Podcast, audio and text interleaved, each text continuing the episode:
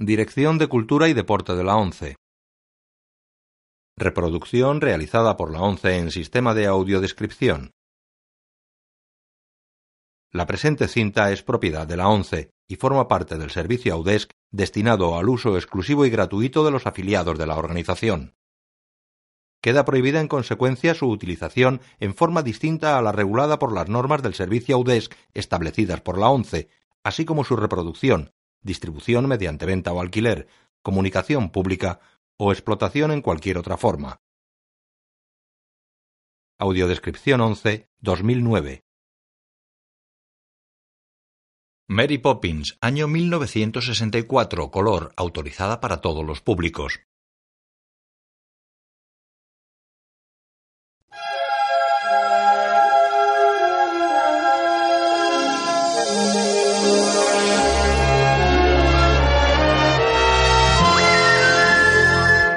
Disney Picture presenta Panorámica de Londres en los inicios del siglo XX, con el Parlamento en primer término y el río Támesis a la derecha. Julie Andrews. Dick Van Dyke. David Tomlinson. Glynis Jones. en Mary Poppins.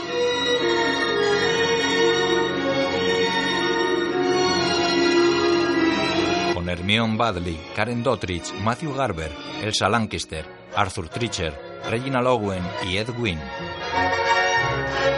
Al otro lado del río, la panorámica muestra la Catedral de San Pablo y la Torre de Londres.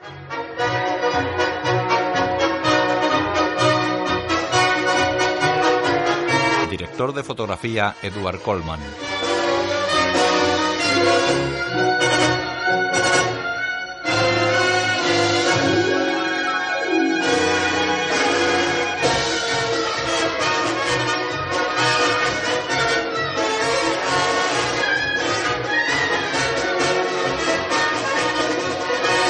Director de animación Hamilton S. Lewis. Arriba, sentada sobre una nube, hay una mujer joven y guapa con abrigo, sombrerito, zapatos negros y un fular rojo al cuello. A su izquierda hay un paraguas cuyo pomo tiene forma de cabeza de loro y a su derecha un gran bolso de mano. Música de Richard M. Sherman y Robert B. Sherman. Dirección musical de Irving Costal. Coreografía de Mark Bros y Didi Good. Asesor de diseño y vestuario Tony Walton. La mujer de negro sentada sobre una nube saca una polvera y se retoca la nariz y las mejillas. La nube mece al bolso y al paraguas, por lo que la mujer los fija bien a fondo para que no se muevan. Guión de Hill Walsh y Don Grady, basado en el libro Mary Poppins de P. L. Travers. Nueva panorámica de la ciudad de Londres. Dirigida por Robert Stevenson. En una calle junto a un parque actúa un hombre orquesta. Por delante lleva sujetos a su cuerpo una armónica, una trompeta y una bocina. Por la espalda lleva un bombo y unos platillos atados a sus pies. En las manos tiene un acordeón. Para tocarlos mueve los pies y la cabeza bailoteando cómicamente.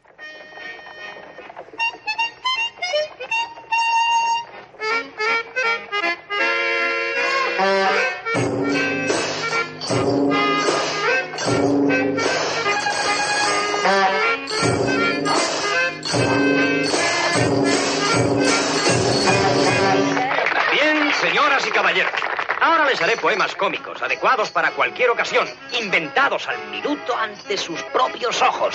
Muy bien, allá va. Vengan, acérquense alrededor. Siempre diligente está nuestro agente. ¿Qué les ha parecido? Un policía lo mira serio. A una señora.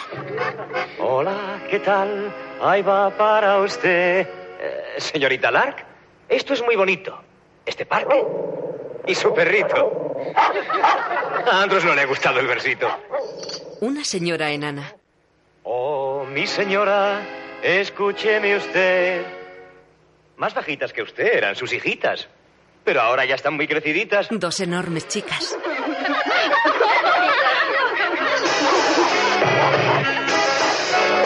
Señora Simmons. El hombre nota una extraña brisa. Siga. Viento del este y niebla gris. Anuncian que viene lo que ha de venir. El público se extraña. No me imagino qué irá a suceder. Mas lo que ahora pase, ya pasó otra vez. Lo siento, volveré a empezar.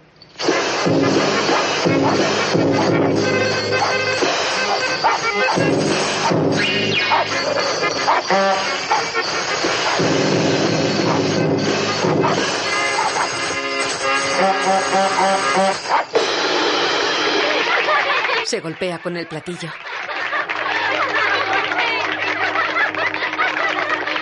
Muchas gracias a todos por su ayuda bondadosa.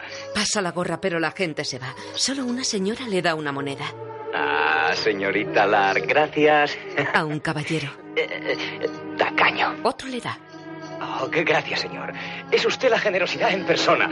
Al poli. Ah, no, usted gratis. Mira hacia nosotros.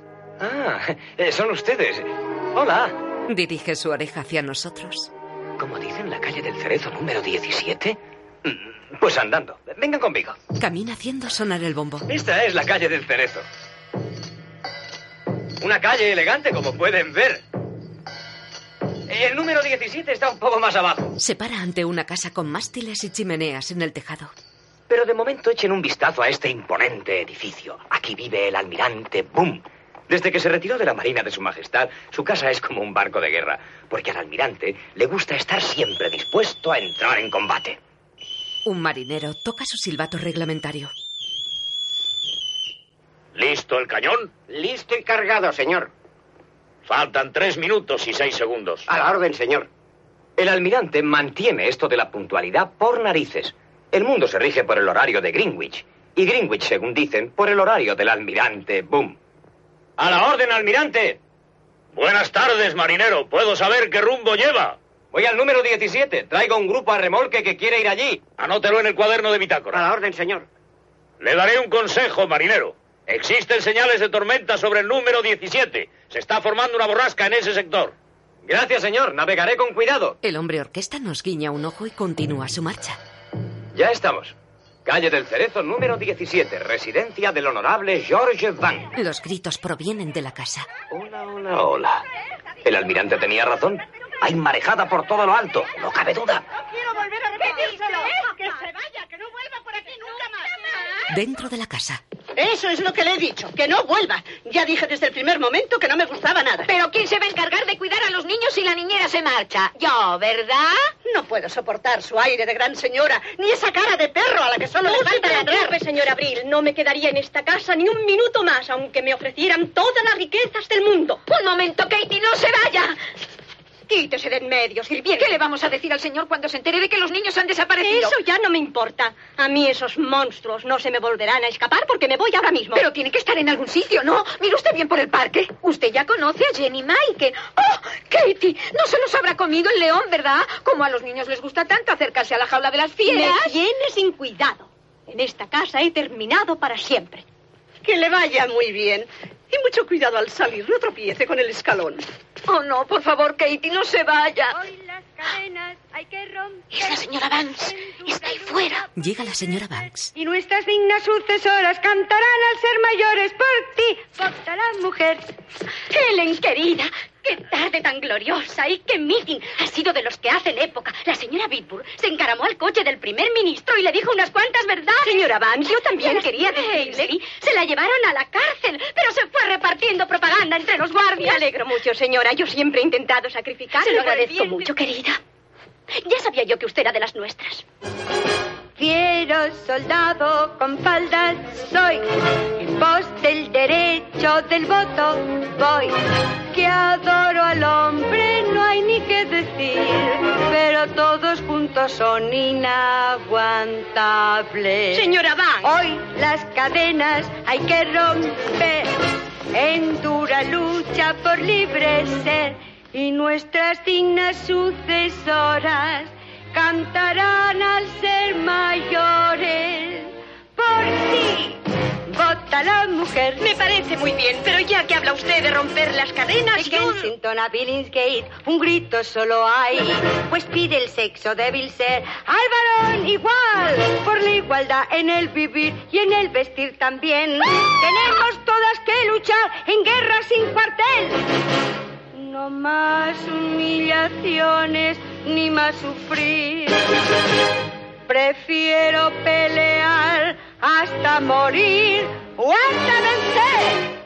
Desearía hablar con usted, señora Van. Hey, hoy las cadenas hay que romper. Señora Van.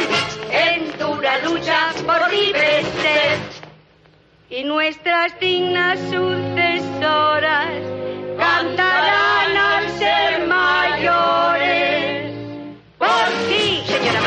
Señora Van.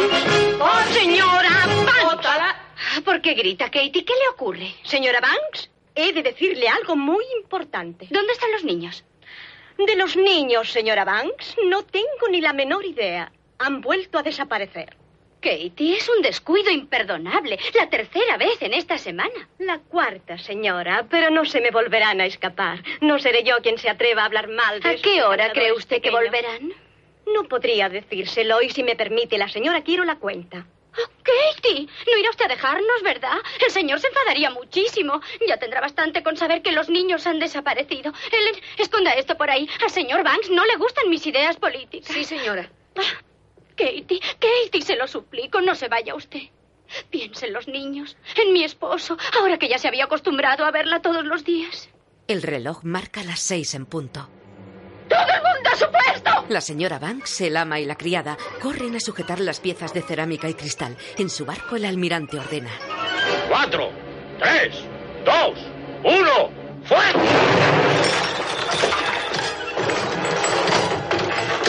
El salón se tambalea, pero las mujeres consiguen sujetar las piezas. Katie, vuelvo a Mi suplicarle. cuenta, por favor. El señor Banks pasa bajo la casa del almirante, mira su reloj de bolsillo. ¿No va adelantado, almirante? ¡Qué tontería! Siempre a la hora exacta. ¿Cómo marcha el mundo de las finanzas? Mejor que nunca. El dinero circula, las cuentas de crédito suben, suben, suben y además la libra esterlina es la admiración del mundo. Enhorabuena. ¿Y cómo se presenta el tiempo? Yo diría que incierto. Arrecia el viento y se está formando una tormenta. Recale en el primer puerto. ¿Sí? Pues me voy a casa. Banks, no me extrañaría que encontrase mar gruesa en su derrota. ¡Navegue con cuidado! Banks choca con la niñera. Oh, hola, Ketty. Permítame, debe de pesar mucho. Yo la ayudaré. Le carga la maleta en el coche de caballos que espera a la puerta. La niñera monta. Lleva un sombrero precioso. Banks entra en casa cantando. Alegre estoy, feliz y contento. Parezco un rey, montado en su corcel. Gracias. Cuando el hogar vuelvo a encontrar, tras el luchar, mi vida es toda placidez. Tengo que hablarte de los niños. Sí, sí, sí, sí. Llevo mi hogar fijando un horario. Al dar las seis ya paso el portal. Mis zapatillas y mi jerez, las seis y dos, la exactitud adoro yo. George, se han ido al parque. Ah, muy bien, muy bien. Ser hombre en Inglaterra, bella cosa es. El hombre aquí lo es todo en 910. Gran señor de mi casa. El jefe, el rey. A los vasallos, sirvientes, mujer, eh, niños. Trato firme pero cortés. Nobleza obliga. Las seis y tres y los niños muy sumisos. Esperan ya, cenados y de pie. Luego los voy a acariciar y suben a dormir. Cual gran señor yo vivo aquí. Winifred, ¿qué decías de los niños? Amor mío, que no están aquí. ¿Qué? ¿Que no están aquí? ¿Dónde van a estar a estas horas? Ah, no lo sé, George. ¿Que no lo sabes? Se han perdido. Katie los ha buscado por todas partes. Muy bien. Vamos a aclarar este asunto. Va al teléfono. Póngame con la policía, por favor. No creo que sea necesario molestar a la policía. Lo que ha pasado es No simplemente... intentes explicarme ahora lo que ha pasado. Un hecho, solo un hecho está claro como la luz del día. Katie ha sido negligente en sus funciones, ha abandonado a los niños. Y le voy a decir lo que se merece. Oh, se ha marchado. ¿No es cierto? Sí, querido. Se ha marchado. Ah, escúcheme, soy George Banks. Sí, calle del Cerezo número 17. Se trata de un asunto urgente. Desearía que enviaran un policía lo antes posible. El policía ya está aquí, George. ¿Qué? Vaya rapidez. Eh, Un servicio maravilloso. Muchas gracias. Buenas tardes. Pase, agente, entre usted. Gracias, señor. Verá, cuando estaba haciendo mi ronda por el parque, he encontrado unos objetos de valor que se habían extraviado. Creo que son suyos, señor. ¿De valor? Ya podéis entrar, jovencitos. Una niña y un niño de unos siete u ocho años. Jane. Michael. Winifred, no te pongas sentimental. Yo no sería muy duro con ellos, señor. Deben de estar rendidos después del paseo que han dado. Niños, venid inmediatamente. Los niños se acercan a su padre. Bien. Perdónanos, papá, pero es que se nos perdió Katie. Hacía mucho viento y la cometa nos arrastró a los dos. Es cierto, señor. Fue la cometa la que se escapó, no los niños. Agente, creo que yo solo puedo resolver este asunto. La verdad es que la cometa no es muy buena, como la hicimos nosotros. Si nos hubieses ayudado tú a hacerla. Es una excelente idea. Ayude a los niños a hacer una cometa. Recuerdo precisamente que... Le cuando- estoy verdaderamente agradecido por haber traído a los niños. Ahora, si quiere pasar a la cocina, le servirán allí lo que le apetezca. Gracias, señor. Pero ya le he dicho que estoy de servicio. Gracias, señor policía. De nada, señorita. Buenas noches, señora. Buenas noches, señor. Lo que me apetezca. El policía se va enfadado. Winifred cierra la puerta. Lamento muchísimo lo ocurrido, George. Supongo que tendremos que hablar de ello. Supones bien. Helen, llévese a Jane y a Michael inmediatamente. Sí, señor. Ellen, la criada, se lleva a los niños. Lo sabía. Cuando las cosas se ponen mal en esta casa, ¿quién paga los platos rotos? Yo, claro está. Aquí no se necesita una muchacha honrada y trabajadora. Lo que se necesita es una domadora de fieras. En el salón, George pasea nervioso. Lo siento, amor mío, pero cuando elegí a Katie, creí que sería inflexible con los niños. Tenía un aspecto tan formal, tan adusto. No confundas la formalidad con el mal de hígado. Trataré de hacerlo mejor la próxima vez. La próxima vez hemos tenido seis niñeras en cuatro meses y todas han resultado un desastre. En eso estamos de acuerdo. Elegir una buena niñera es una labor importante y delicada. Requiere perspicacia, serenidad y un poco de psicología. Y en estas circunstancias eh, creo que lo más apropiado es que me ocupe yo de, de elegir a la próxima. Ah, ¿Harás eso por mí, George? Para buscar una niñera conveniente hay que hacerlo convenientemente. Voy a poner un anuncio en el Times. Toma nota. Eh, Sí, sí, enseguida. Eh, se necesita... no, no, no. Se exige. Niñera, firme, respetable, sensata. Debe tener las condiciones de un buen general. Autoridad, dotes de mando, energía y disciplina. Eso es precisamente lo que necesitan nuestros hijos. Una persona enérgica que les enseñe a obedecer sin replicar. ¿Tomas nota, Winifred? Oh, sí, al pie de la letra. Una casa es como un banco. Eso es, ordenada y puntual. Donde cada uno desempeña una función exacta. Escribe eso bien claro. Mi lema siempre ha sido austeridad, seriedad y pulcritud. No tolero el desorden, la confusión, el caos, la anarquía. Niñeras indisciplinadas, absténganse. Espléndido, George. Qué inspiración. Al Times le gustará mucho este anuncio. Papá, ¿Qué? hemos estado pensando en lo que ha pasado y estamos arrepentidos. No me cabe la menor duda. Hicimos mal en escaparnos, Sí, muy mal. Pero prometemos no volver a repetirlo.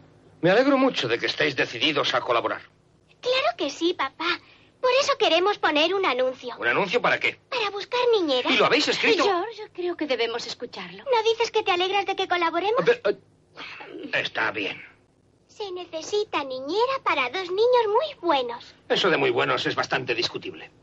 La niñera que buscamos, la queremos sin verrugas, Jane, yo no... sin gruñir, jamás. Esto último lo he puesto yo. Sabrá cantar con las mejillas sonrosadas, muy alegre y bueno, creo que ya está bien. Que sepa hacer un buen pastel, silbar también. Que a pasear nos lleve y ricino, nunca nos dé. Ha de darnos golosinas, no debe oler a naftalina. Eso también lo he puesto yo. Si no nos riñe ni castiga, siempre hemos de hacer lo que nos diga. Sus lentes jamás tendremos que romper, ni le hemos de echar pimienta en su té. Aguardando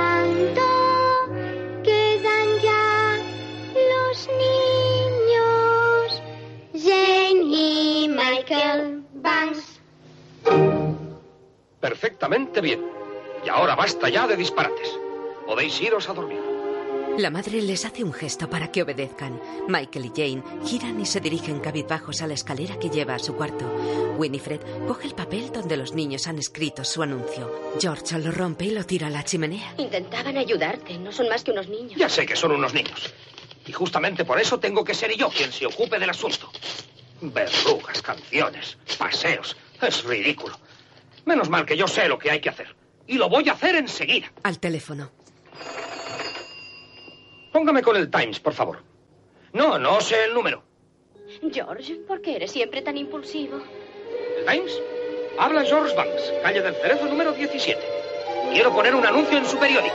Una extraña brisa levanta los trozos de papel y los hace salir por la chimenea.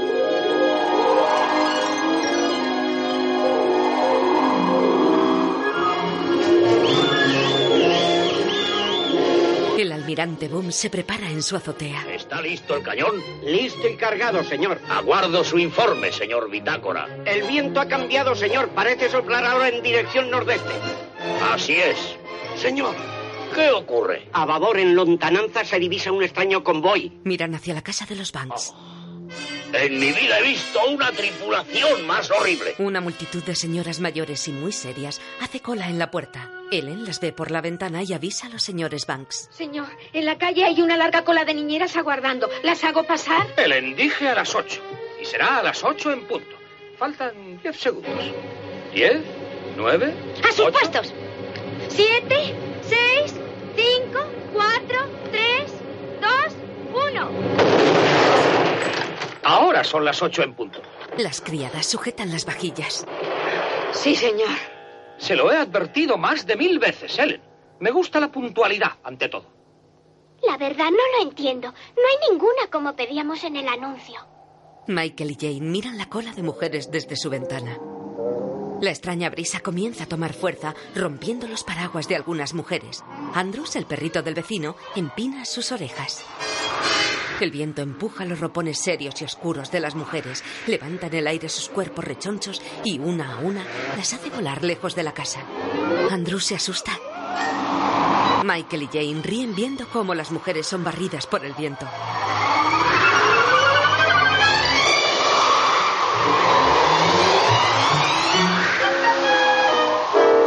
Las mujeres vuelan como muñecos de papel hasta desaparecer.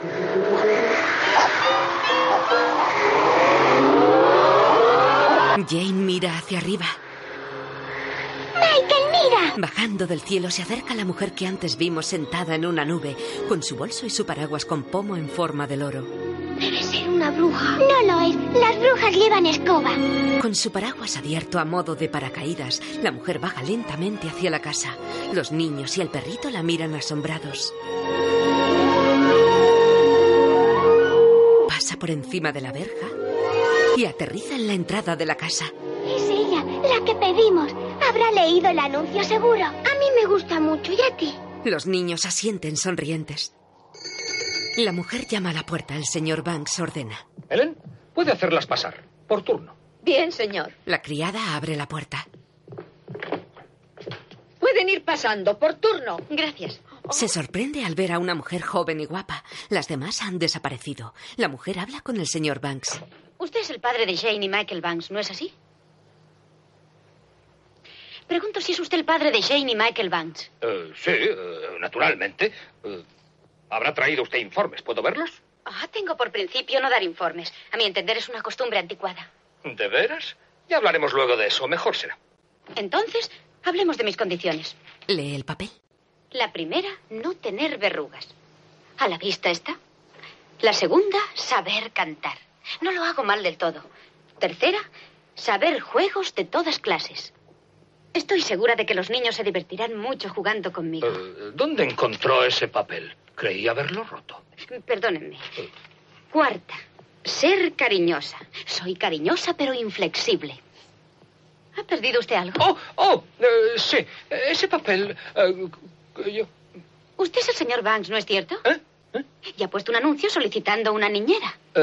Eh, eh, sí, Banks. Sí. Entonces, El señor Banks mira la chimenea recordando que él rompió el papel escrito por los niños y lo tiró allí. La mujer lo mira extrañada. perdóneme, ¿está enfermo? Eh, espero que no. Bien, hablemos del sueldo. Ese punto no está muy claro en el anuncio. Eh, en el anuncio. Y debemos aclarar también otras cosas. Sí, otras cosas. Cada dos martes tendré el día libre. Eh, martes, sí. El señor Banks vuelve a meter su cabeza en la chimenea buscando los fragmentos de papel. Aunque pensándolo bien, creo que una temporada de prueba será lo mejor. Ella se acerca y mira también en la chimenea. Luego mira a George con desconfianza. Hmm. Me quedaré una semana. Suficiente. Coge su bolso. Voy a ver a los niños. Gracias.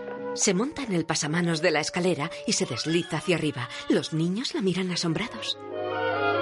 Cuando llega arriba, los niños la miran boquiabiertos. Cierra la boca, Michael, así estás muy feo. Se han quedado petrificados. La mujer continúa escalera arriba, pero se detiene. Bien, no os quedéis ahí mirando, pasad delante. Un, dos. George continúa buscando en la chimenea. Llega su mujer. George. George, ¿se puede saber qué haces? Creí que estabas eligiendo niñera. Estaba, estaba.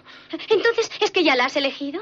Sí, creo que la he elegido. ¿Y dónde está? Eh, ¿Quién? Ah, pues en el cuarto de los niños, claro. La, la he puesto a trabajar inmediatamente. Qué inteligente eres. Yo no la habría encontrado en diez días.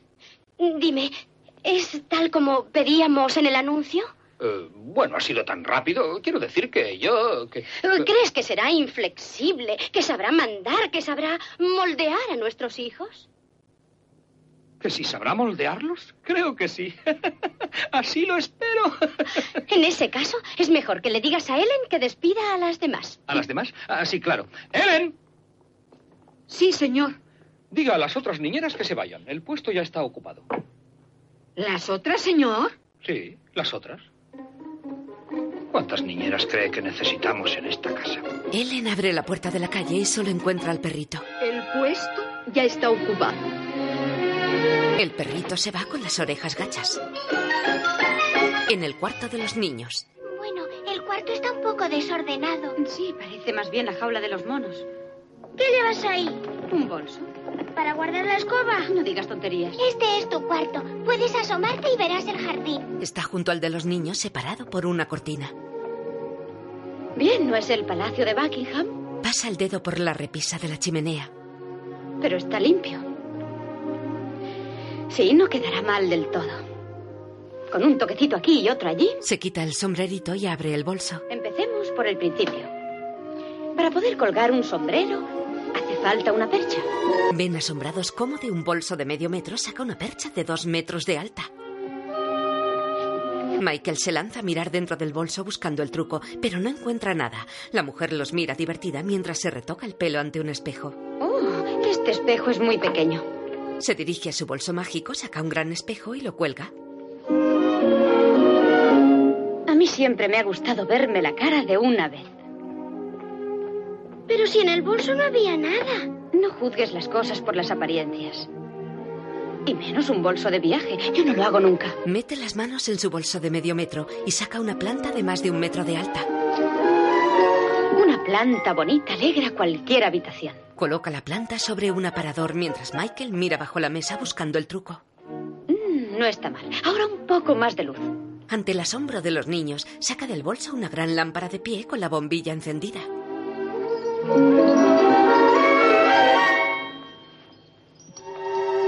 Debemos tener cuidado, ya te lo dije. Es una bruja. Es maravillosa. Así está mejor. Vamos a ver. Saca unos zapatos lila, un espejito de mano plateado y un chaquetón. Qué raro, siempre la llevo conmigo. ¿Dónde la habré puesto? ¿El qué? La cinta métrica. ¿Para qué la quieres? Para mediros a vosotros. Mete el brazo entero en el bolso como si fuese muy profundo. Es lo más raro que me ha ocurrido en mi vida. Estoy segura de que estaba aquí. Ah, aquí está. Vamos, venid. Pronto. Se sienta en la cama. La cabeza bien alta, Michael. Lo mide. Lee la cinta de medir. Lo que me imaginaba, muy testarudo y desconfiado. ¡Ah, no! ¡No es verdad! ¿A qué lo dice? Michael lo lee. Muy testarudo y desconfiado. Desconfiado.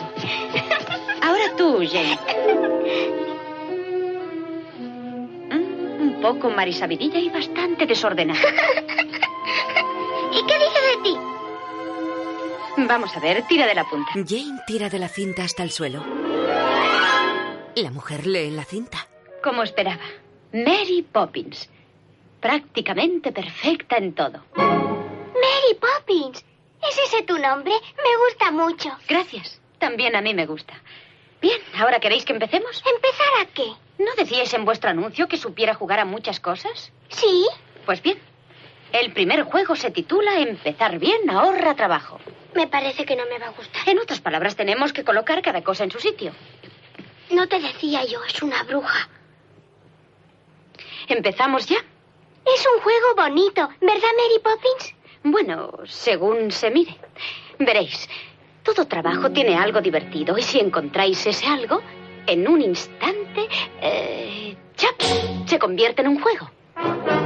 Y divertiros lograréis, mejor si así lo hacéis, el ser feliz.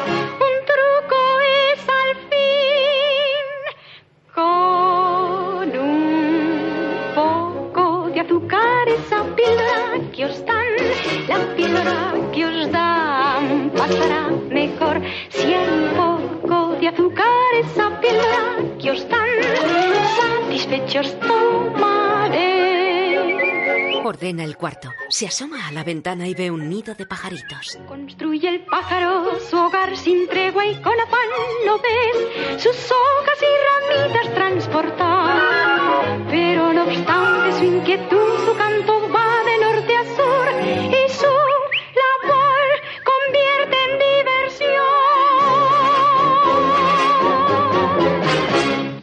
El pajarito vuela hasta su mano y canta a dúo con ella. Los niños miran encantados.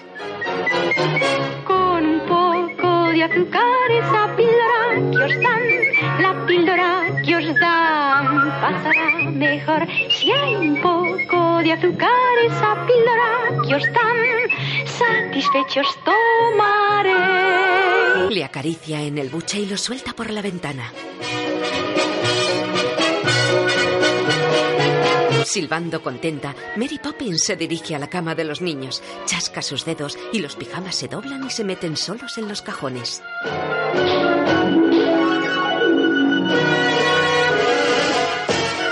Chasca los dedos y las camas se hacen solas. Los niños miran asombrados. Jane se planta frente a su casa de muñecas, chasca los dedos y todos los mueblecitos vuelan y se colocan cada uno en su sitio. Michael intenta hacer lo mismo con sus libros, pero no sabe chascar los dedos.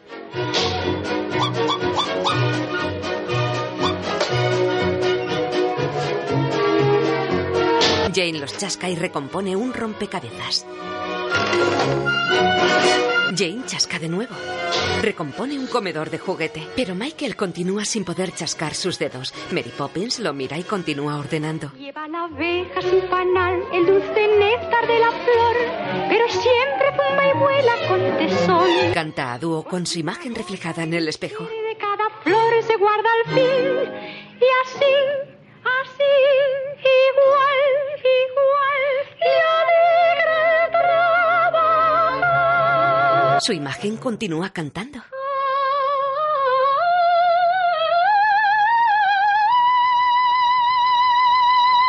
Descarada.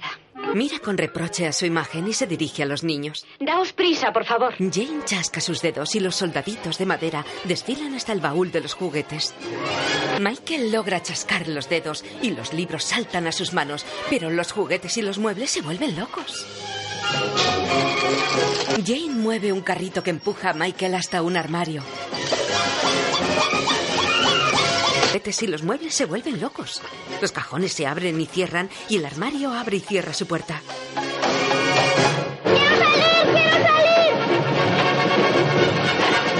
Los juguetes saltan y mueven sus resortes. Mary Poppins se pone seria.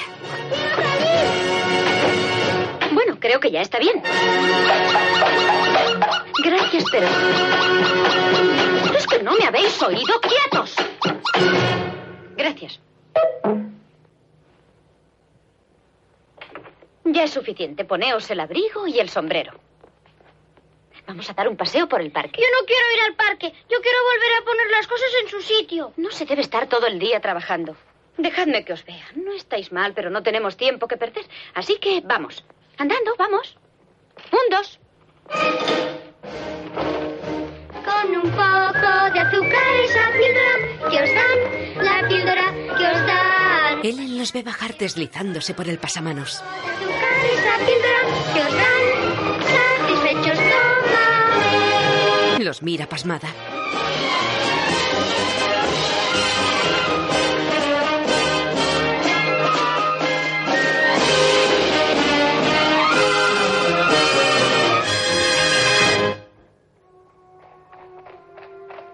En la puerta del parque, el hombre orquesta llamado Bert está dibujando en el suelo con tizas de colores mientras canta.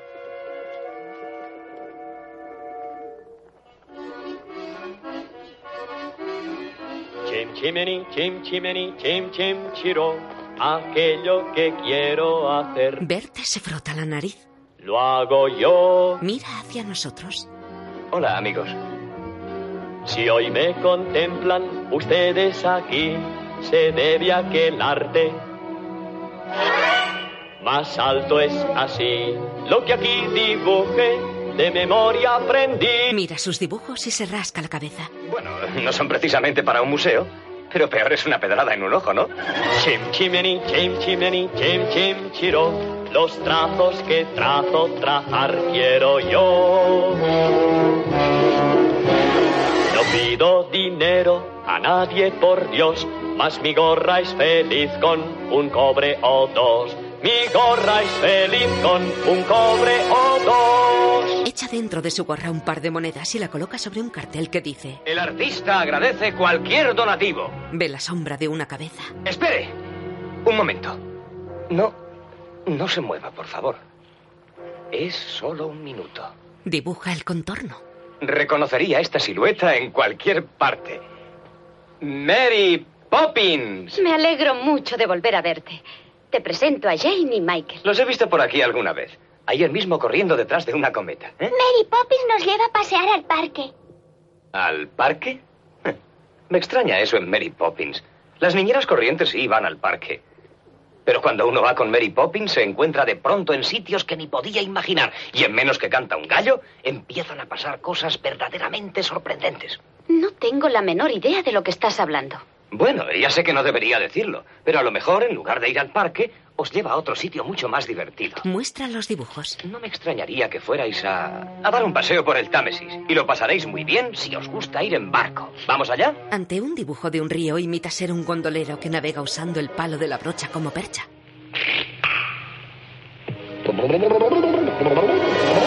Se coloca ante el dibujo de un circo. ¿Y el circo? ¿Qué os parece el circo? Panteras, leones y tigres, famosos artistas desafiando a la muerte, dando el triple salto mortal o pasando por el alambre sin red.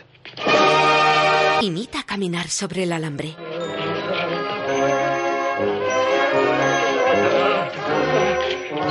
Michael lo mira embobado.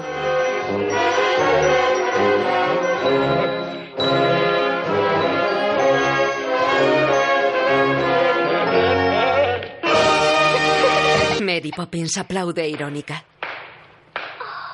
Esto sí que es bonito. Si a ti te da lo mismo, me gustaría más ir ahí. Precioso, ¿verdad?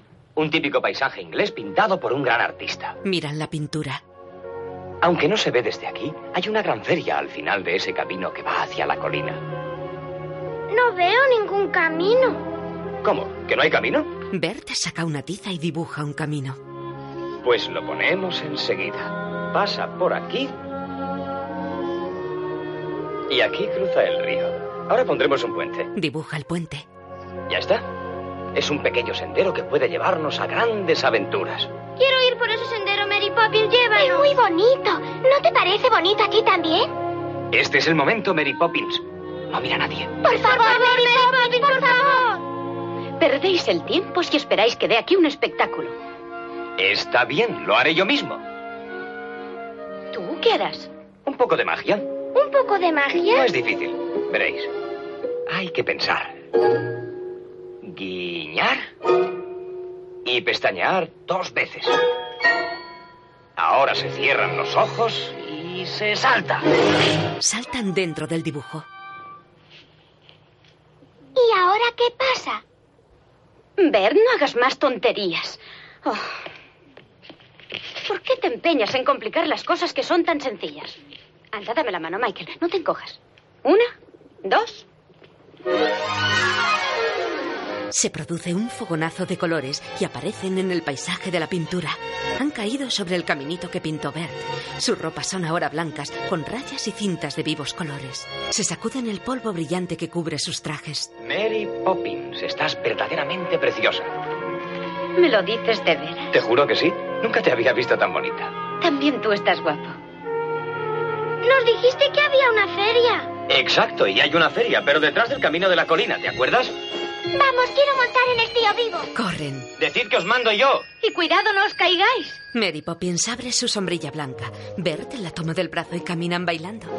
Qué hermoso día hace hoy, igual que en mayo está el sol, dan ganas de volar. Vamos, Bert, no hagas más estupideces. Nunca verde así, el prado vi, con un cielo igual. Las mariposas revolotean alrededor. Oh, qué alegre ilusión es ir con Mary. Mary me hace a mí soñar. Pues no has cambiado ni pizca, ¿eh? Cuando llueve ya hay que resguardarse. Mary puede al sol llamar. ¿Qué cosas dices? O explicar mil maravillas sabe. Y sabe hacer hablar hasta una flor. Si a Mary ves llegar, feliz serás. Tu corazón te hace plim, plom, plam. Se golpea con el bastón. Estás tan loco como siempre. Qué alegre ilusión es ir con Mary. Qué bueno es ir con Mary a pasear. Llegan junto a una granja llena de animales, todo en dibujos animados. Bert salta dentro. Los animales se revolucionan. Bert dirige el canto de un carnero. Oh, qué alegre ilusión es ir con Mary. Unos corderitos. Mary me hace a mí soñar. Un caballo. Cuando llueve ya hay que resguardarse. Una vaca. Mary puede el sol llamar. Las ocas. Oh, explicarme maravillas sabe. El cerdo. Todos.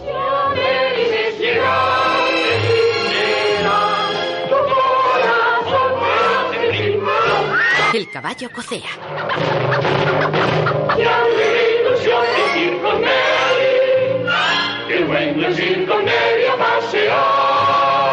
Mary Poppins y Bert salen de la granja. Bert se inclina pidiéndole bailar. Dejan la sombrilla y el bastón y bailan. Se alejan bailando mientras los pajaritos de dibujos animados vuelan a su alrededor. Bert la toma de la mano y ella se levanta en el aire y gira volando hasta que se posa otra vez en el suelo. El bastón y la sombrilla toman vida. El bastón enlaza a la sombrilla y se la lleva por el aire. La sombrilla se abre. Una ardilla los ve girar desde un árbol. Bert y Mary Poppins avanzan por el bosque bailando. La sombrilla, el bastón, ardillas, conejos y gamos pasan a su alrededor. Bert acaricia a un conejito. Coge un ramo de violetas. Se lo da a Mary Poppins y se convierte en mariposas azules. Bailan. Llegan a un estanque con tortugas. El bastón y la sombrilla vuelan hasta sus manos. Dos tortugas se acercan sonrientes y les ofrecen sus caparazones. Suben sobre ellas y los llevan hasta el otro lado del estanque.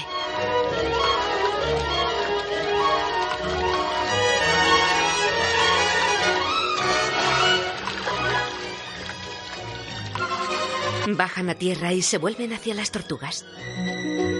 Gracias. Ha sido un placer, Mary Poppins. Cogidos de la mano, caminan sobre un viejo puente de madera. Salir contigo cuanto me divierte. No hay un hombre como tú. Como yo quedan poquísimos. Aunque no eres guapo, tal vez en tus venas sangre azul. Si tú lo dices. Las penas tú las vuelves agradables. Se pasan bien las horas junto a ti. Cierto. Y quiere una mujer contigo estar. Un chico, eres listo de verdad. Salir contigo cuanto me divierte. Riendo con tu alegre juventud. Llegan a una tetería y se sientan a un velador bajo un sauce llorón. Bert lanza su sombrero canotier y su bastón de junquillo que vuelan hasta el perchero. Camarero. Camarero. Llega una manada de pingüinos camareros.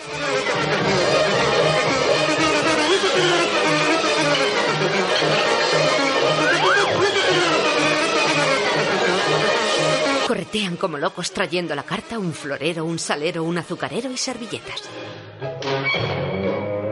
Ahora, para empezar, helado quiero probar. Después, pastel y té. Los pingüinos Lo que quieras tú podrás tomar y todo sin pagar. Son ustedes muy amables. Pide todo lo que quieras, Mary Poppins. Tú eres nuestra favorita. Tenéis razón. Es cierto que eh, Mavis y Sibyl amables son siempre y Prudence y Gwendolyn tu ánimo prenden. Poepse suave, moda agradable. ¿Jenny Felicia? Luisa. Lindas, Cintia muy grácil, Milly sutil, Emma es afable, me gustan a mí. ¿Verónica? ¿Millicent? Agnes. Jane. Un grupo adorable que no olvidaré. Dorcas y Phyllis de igual atracción. Cada una en su estilo resulta un primor. Va siempre mejor, sin discusión, es Mary Poppins la sensación. Mary Poppins aparta la mirada con arrobo. Bert esparce la sal por el suelo y baila sobre ella.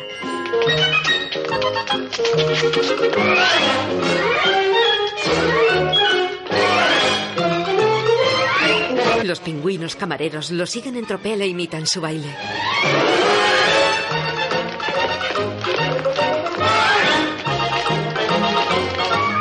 Bert se baja los pantalones hasta los muslos y así parece un pingüino bailando.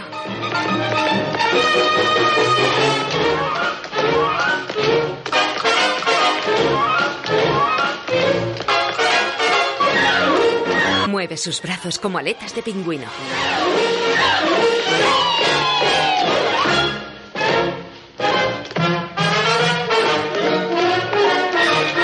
Los frena con un gesto. Bert baila un solo de claqué. Los pingüinos le imitan. Bert. Pingüinos. Bert se sube los pantalones y se desliza sobre el suelo.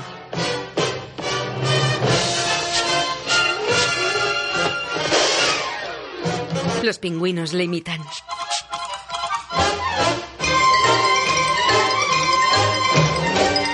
Coge su sombrero y bastón y bailan juntos. Ya Mary ve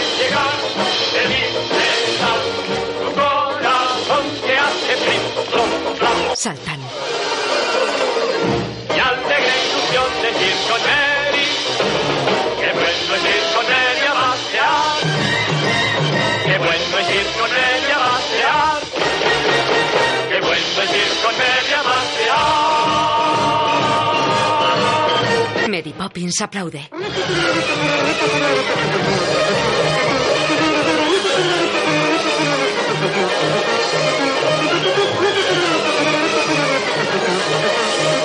Saludan. Un pingüino pide un beso a Mary Poppins. Ella ofrece su mejilla. Él la besa con su piquito y baja la cabeza ruboroso.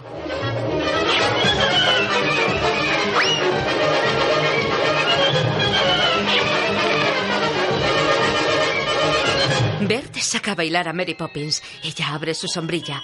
Él la enlaza y siguen bailando. Los pingüinos los imitan.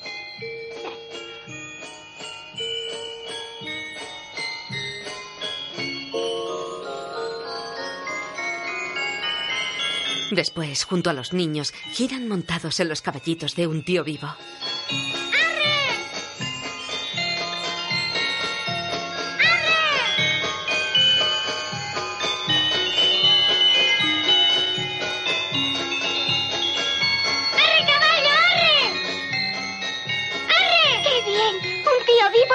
Nosotros solos. Es muy bonito. Pero no hacemos más que dar vueltas. Y así no vamos a ninguna parte. ¿Quién ha dicho que no vamos a ninguna parte? ¡Eh, guarda! El guarda asoma. Enseguida, Mary Poppins. Mueve una palanca. Gracias. Uno a uno los caballitos salen del tío vivo y vuelan sobre el campo con ellos montados encima.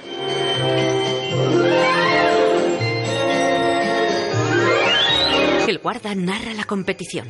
Ya ha empezado la carrera. Mary Poppins en cabeza con dos cuerpos de ventaja. Seguida de Jane. Avanzan por el camino subiendo y bajando como en el tío vivo, pero sin estar sujetos a la máquina.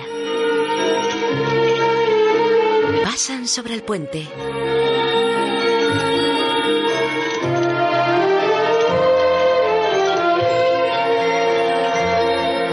Michael adelanta a Jane. Mi caballo es el que corre más. ¿Has oído, Mike? ¿Y vas a consentirlo? Vamos, prisa. ¿No puedes correr más? Anda, adelántalos. ¡Arre, caballo! ¡Deprisa! No tan deprisa. ¿Michael? Michael y Bert se ponen en cabeza. Por favor, Bert, eres peor que los niños. Bert frena el caballo de Michael. Perdona. Eso. Esperan a las chicas. Hay que tener un poco de buen humor, Mary Poppins. Conforme, pero sin hacer tonterías. No estamos disputando el derby. Aparecen cazadores de zorros a caballo. Seguidme, por favor. Mary Poppins se dirige hacia los cazadores.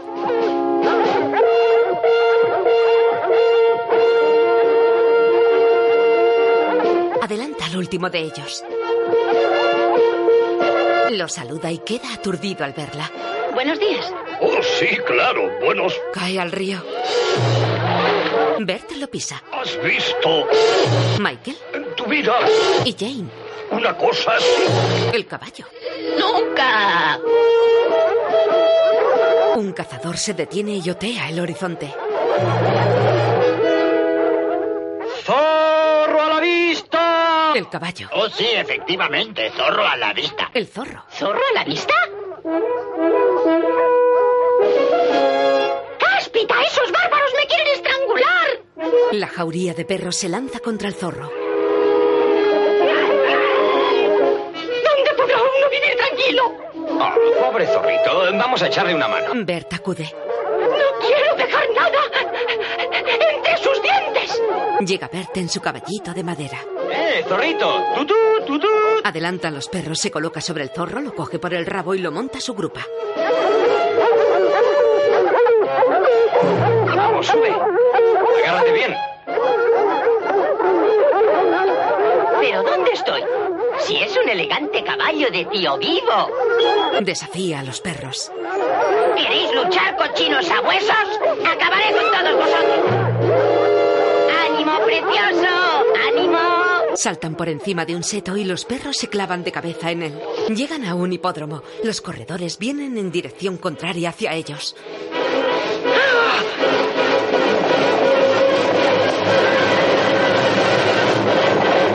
Pasan a su alrededor y dejan al caballito girando sobre su eje.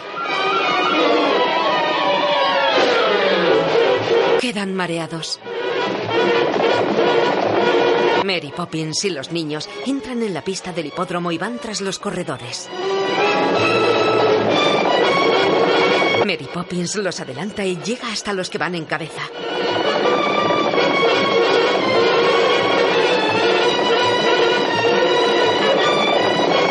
Uno de ellos con la sombrilla y le habla. Perdone, ¿tiene la bondad de dejarme pasar? Con mucho gusto. Los jockeys apartan sus caballos. Gracias. De nada, señora. Los jockeys se miran asombrados. Mary Poppins entra la primera en la meta. El público la vitorea. Saluda inclinando la cabeza. Elegantes espectadores consultan el cronómetro. Excelente carrera, caballero. Sí, en efecto. Y una gran amazona. Le entregan un ramo de flores. ¡Oh, qué gran honor!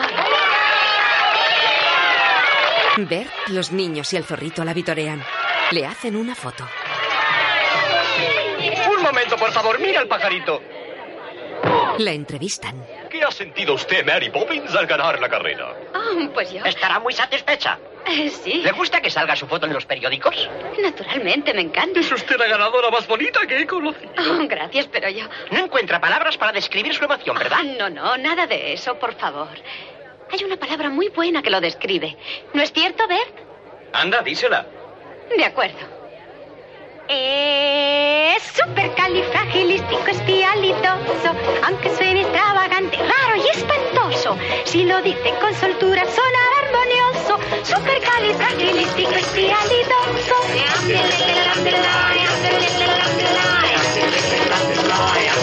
Bert. Chico yo me acostumbré a tartamudear. Mi padre mi nariz para enseñarme a hablar. Más cierto día yo escuché cuando era ya mayor la frase con más letras, la palabra más atroz. Oh, supercalifragilisticoespialidoso. Aunque suene extravagante, raro y espantoso. Si lo dice con soltura, sonará armonioso. Supercalifragilisticoespialidoso. El él y donde fue una vez. Su extraña frase le soltó y supo convencer. Un duque y un gran marajá, ¿a quienes suelo ver? Ayer mi frase al escuchar me honraron con un té. ¡Oh! Supercalifragilisticoespialidoso, aunque suene extravagante, raro y espantoso. Si lo dice con soltura, sonará armonioso. Supercalifragilisticoespialidoso. ¿Por qué no pruebas a decirla al revés? Sodolipia excotiliski fralicapersu. Es un poquito más difícil, ¿no ¿Solo crees? un poquito? Si se ha tragado el gato y tu lengua es igual. Muy bien. Siempre hay una frase que sin lengua sonará. Mas dila con cuidado, tú pudiera hacerte mal. ¿Sabe una cosa? ¿Qué? Una vez se lo dije a una chica y hoy aquella chica es mi mujer. ¡Oh! Pero es una mujercita encantadora. Sí, supercalifragilisticoespialidoso, supercalifragilisticoespialidoso, supercalifragilisticoespialidoso, supercalifragilisticoespialidoso.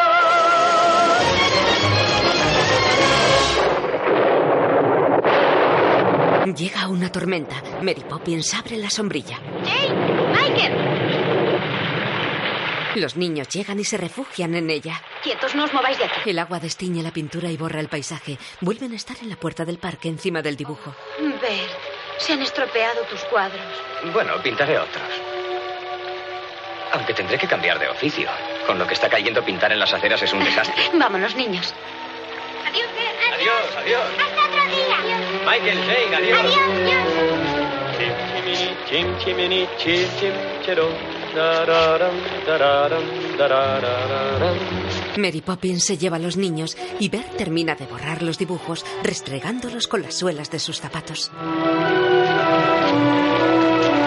En el cuarto, Mary Poppins ha colgado frente a la chimenea la ropa mojada de los niños que ahora están en pijama. No,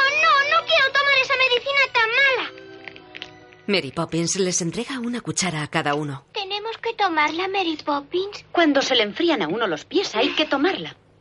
Pone un poco de jarabe en cada cuchara. Pues yo no quiero. No Ah. toma.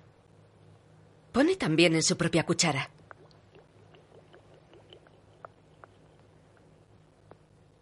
Entonces los niños la toman sin rechistar. Es jarabe de menta, está muy bueno. El mío es de fresa. Mm. Mary Poppins toma el suyo. Qué rico ponche. Ya es bastante por hoy. Jane y Michael se meten en sus camas. Mary Poppins, no te irás nunca, ¿verdad? ¿Has puesto el pañuelo bajo la almohada? ¿Mm? ¿Te quedarás si prometemos ser buenos? Oh, no me fío de tus promesas. Fáciles de hacer, fáciles de romper. ¿Qué haríamos nosotros sin ti? Me quedaré hasta que cambie el viento.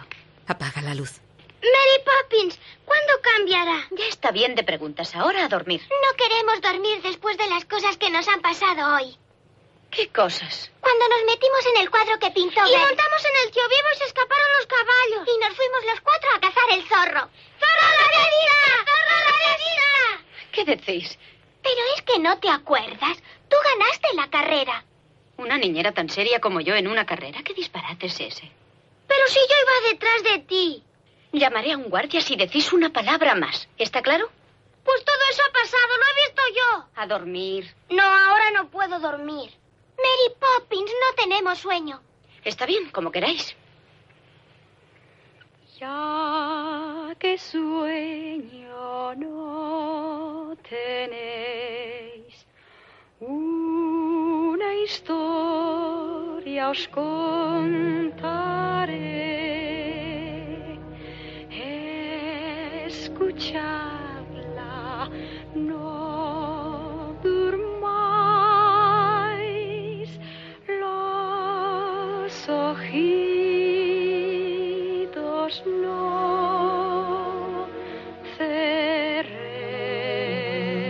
Los ojos se les cierran.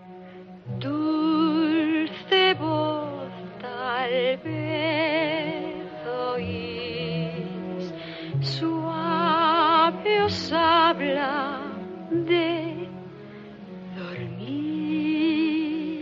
No es posible que durmáis, no debéis su voz oír. Se duermen.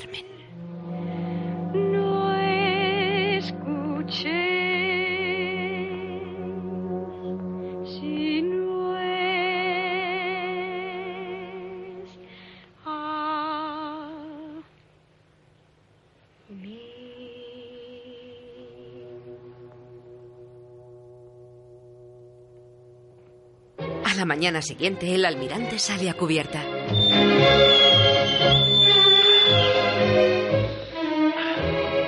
Glorioso día, señor Bitácora, glorioso. Tiene que despertar a la tripulación. Ponga doble carga de pólvora. ¿Doble carga? A la orden, señor. Hay que levantar la moral de la flota. Winifred cambia las flores. Hermosa mañana, ¿verdad, Ellen? Sí, señora, muy buena. ¿Ha puesto los huevos podridos en mi bolso? Naturalmente. Cuando termine el mitin, iremos todas en manifestación a tirárselos al primer ministro. Oh, ¡Qué elegante estás esta mañana, George! ¿Qué son esos espantosos maullidos en la cocina? Es la cocinera que canta, ¿La cocinera? ¿Le pasa algo? que está alegre como un pájaro. En realidad, George, desde que llegó a esta casa, Mary Poppins se están ocurriendo cosas verdaderamente extraordinarias. Extraordinario. Ellen, por ejemplo, no ha roto un plato en toda la mañana. ¿De veras? Es increíble. Ellen y la cocinera se llevaban como el perro y el gato, ¿no? Pues ahora... Querida Ellen, permíteme que te abra la puerta. Gracias, guapísima. George queda asombrado.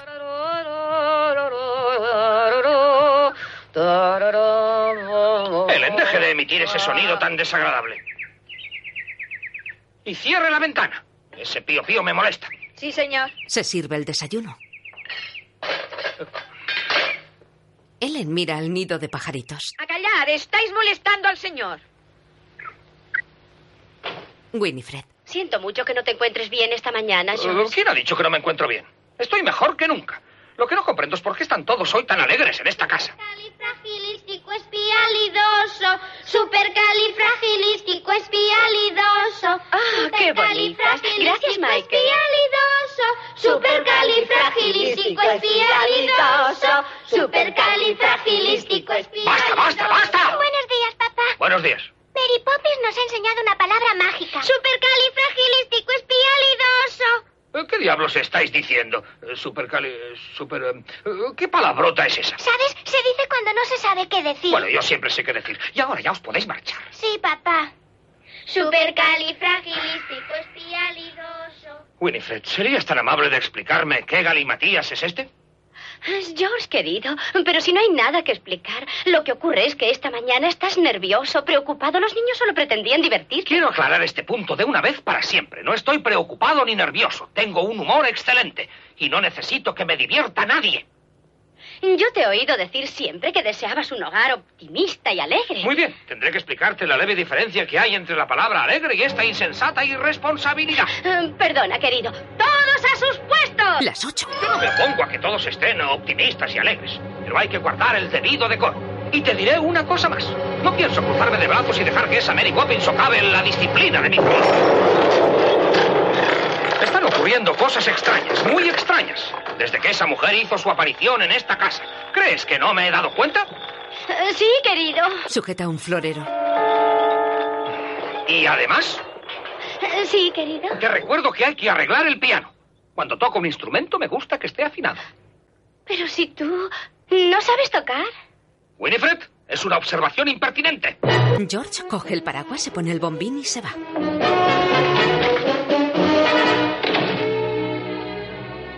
Mary Poppins sale de casa con los niños. Vamos a ver. Primero iremos a casa del afinador de pianos y luego a la tienda de la señora Cory. La señora Cory es encantadora. Y después iremos a la pescadería a comprar un buen lenguado y almejas. Michael, por favor, anda como las personas. ¡Atención a babor! ¡Atención! El almirante está en una chalupa de salvamento colgada. Hola, buenos días. Buenos días, almirante. Michael, ¿quieres decirme qué rumbo llevas esta mañana? ¿Vas a luchar con los otentotes o a buscar un tesoro escondido? Vamos a comprar un lenguado. Muy bien. Sigue el rumbo a velocidad de crucero. A la orden, señor. Vamos, señor Bitácora, manos a la obra. Hay que baldear bien el casco y limpiar las escotillas. Bitácora limpia los cristales de la ventana. ¡Es Andrews! No tan deprisa, Andrews. No entiendo una palabra. ¿Cómo? Oh, pobre hombre. Los niños miran alternativamente a ella y al perrito, asombrados de que se entiendan. Jesús.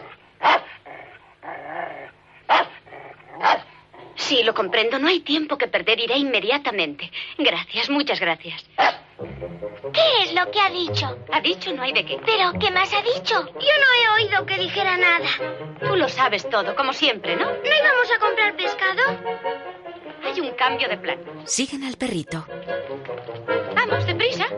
No os quedéis atrás. Entran en un callejón estrecho. Andrews se detiene ante una puerta. Andrews, lamentarse no sirve de nada. Ahora vete a casa y espéranos. El perrito se aleja. Mary Poppins coge a los niños de la mano y llama.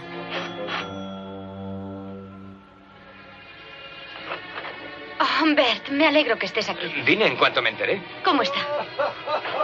Nunca he visto tan mal al pobre tío Albert. ¿Dónde van los niños? Es contagioso, ya lo sabes. ¿No saldrán granos? No tengáis miedo. Tío Albert flota en el aire. Tío Albert. ¡Oh, qué visita más inesperada! ¡Mary Poppins! Estoy encantado, verdaderamente encantado de verte. Tío Albert, recuerda lo que me prometiste. Oh, no, ya sé que te lo prometí y he intentado cumplirlo de veras. Pero me divierto tanto riendo que cuando empiezo ya no puedo parar. Toca el techo. Eso es lo que me pasa, que me gusta reír. Oh, perdona, no puedo remediarlo, ya lo ves. Rebota. Me gusta reír y me hace gracia. Jane, no te rías, vas a hacer que se ponga peor. Y me parece que ya está muy grave. Hay que poner una cara muy seria. La última vez tardamos tres días en conseguir que bajara. Bert aguanta la risa. Tío Albert canta flotando. Reír no más hasta reventar. A mí reír. Me gusta a mí descansar. Qué humor me da Gira en el aire. el más y más reír. No tiene ninguna gracia. buen humor. Más buen humor me da a mí. Cómo me gusta reír, más buen humor me da a mí. Bert no puede aguantar la risa. Mary Poppins lo mira seria. Hay tipo aquí en sus narices sirven para reír. Horroroso. A otros montarse entre dientes los ves con el silbido de un tren. A mi modo de ver no resulta atractivo. Bert. Ay, risa veloz. Y al explotar. Y otros gorjean también. Eres aún peor que él. Y otros no saben si reír o callar.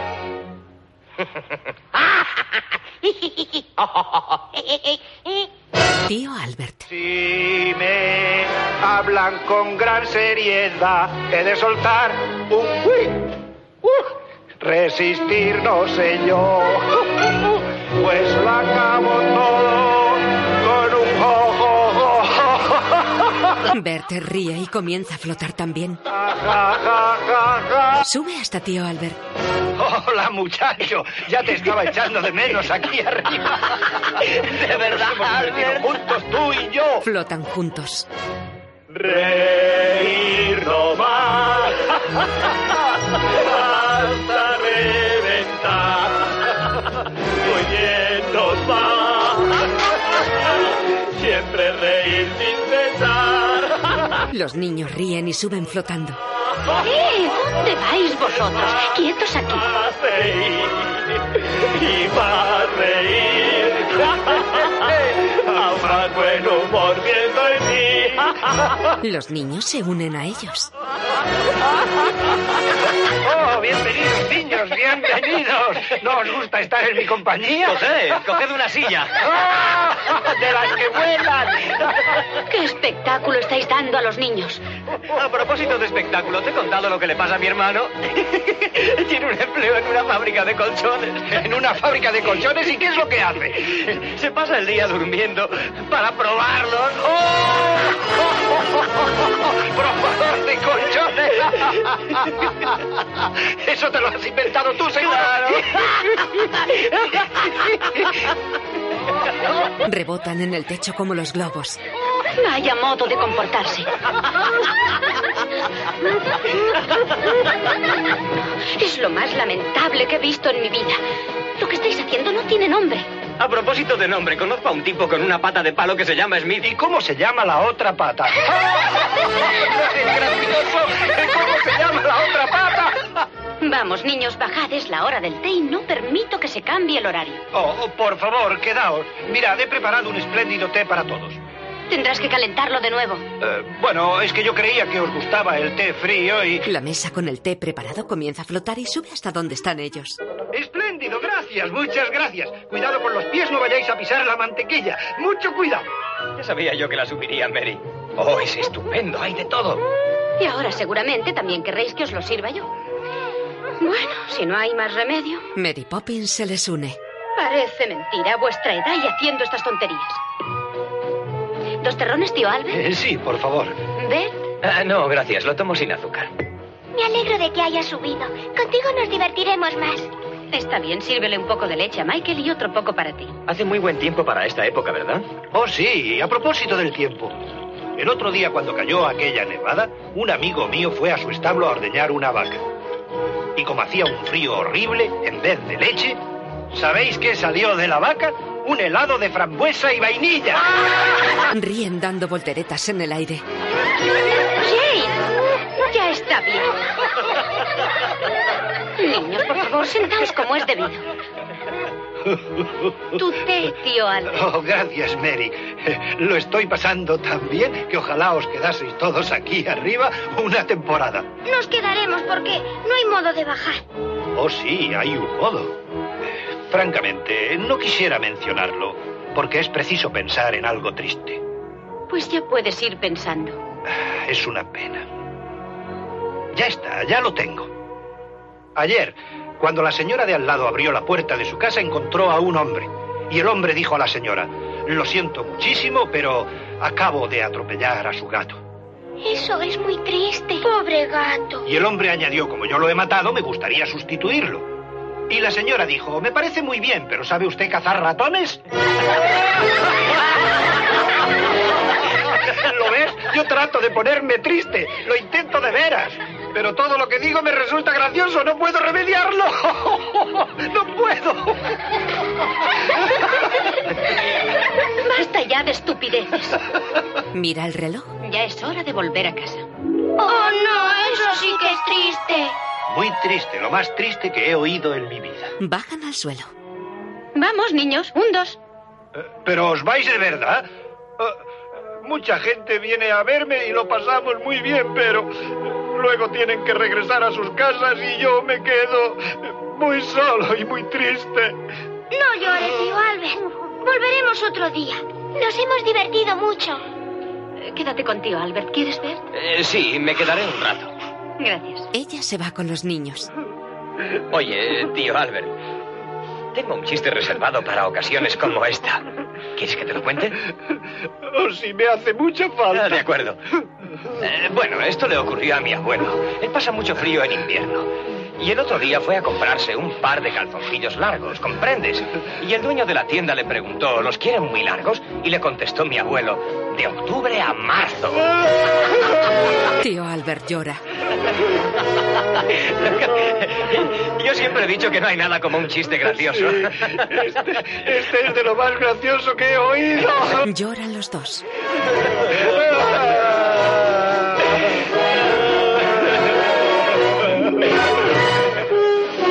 El almirante ve al señor Banks llegando a casa. Hoy se ha retrasado algo, ¿eh, Banks? George no hace caso. Oiga, amigo. ¿Le sucede algo, Banks? ¡Va! Abstraído, George Banks entra en su casa. Los niños acuden a recibirlo. Tenemos muchas cosas que contarte. Yo sé un chiste. Nos hemos divertido mucho con Mary Poppins. Bueno, te lo voy a contar. Es de un hombre con una pata de palo que se llama Smith. ¿Smith? No conocemos a ningún Smith. Y hay otro hombre. Y el otro hombre le dice, ¿cómo se llama la otra pata? Y hemos merendado sentados en el techo. Vamos, niños, por favor. Mary Poppins ha dicho que nos llevará otra vez. Ah.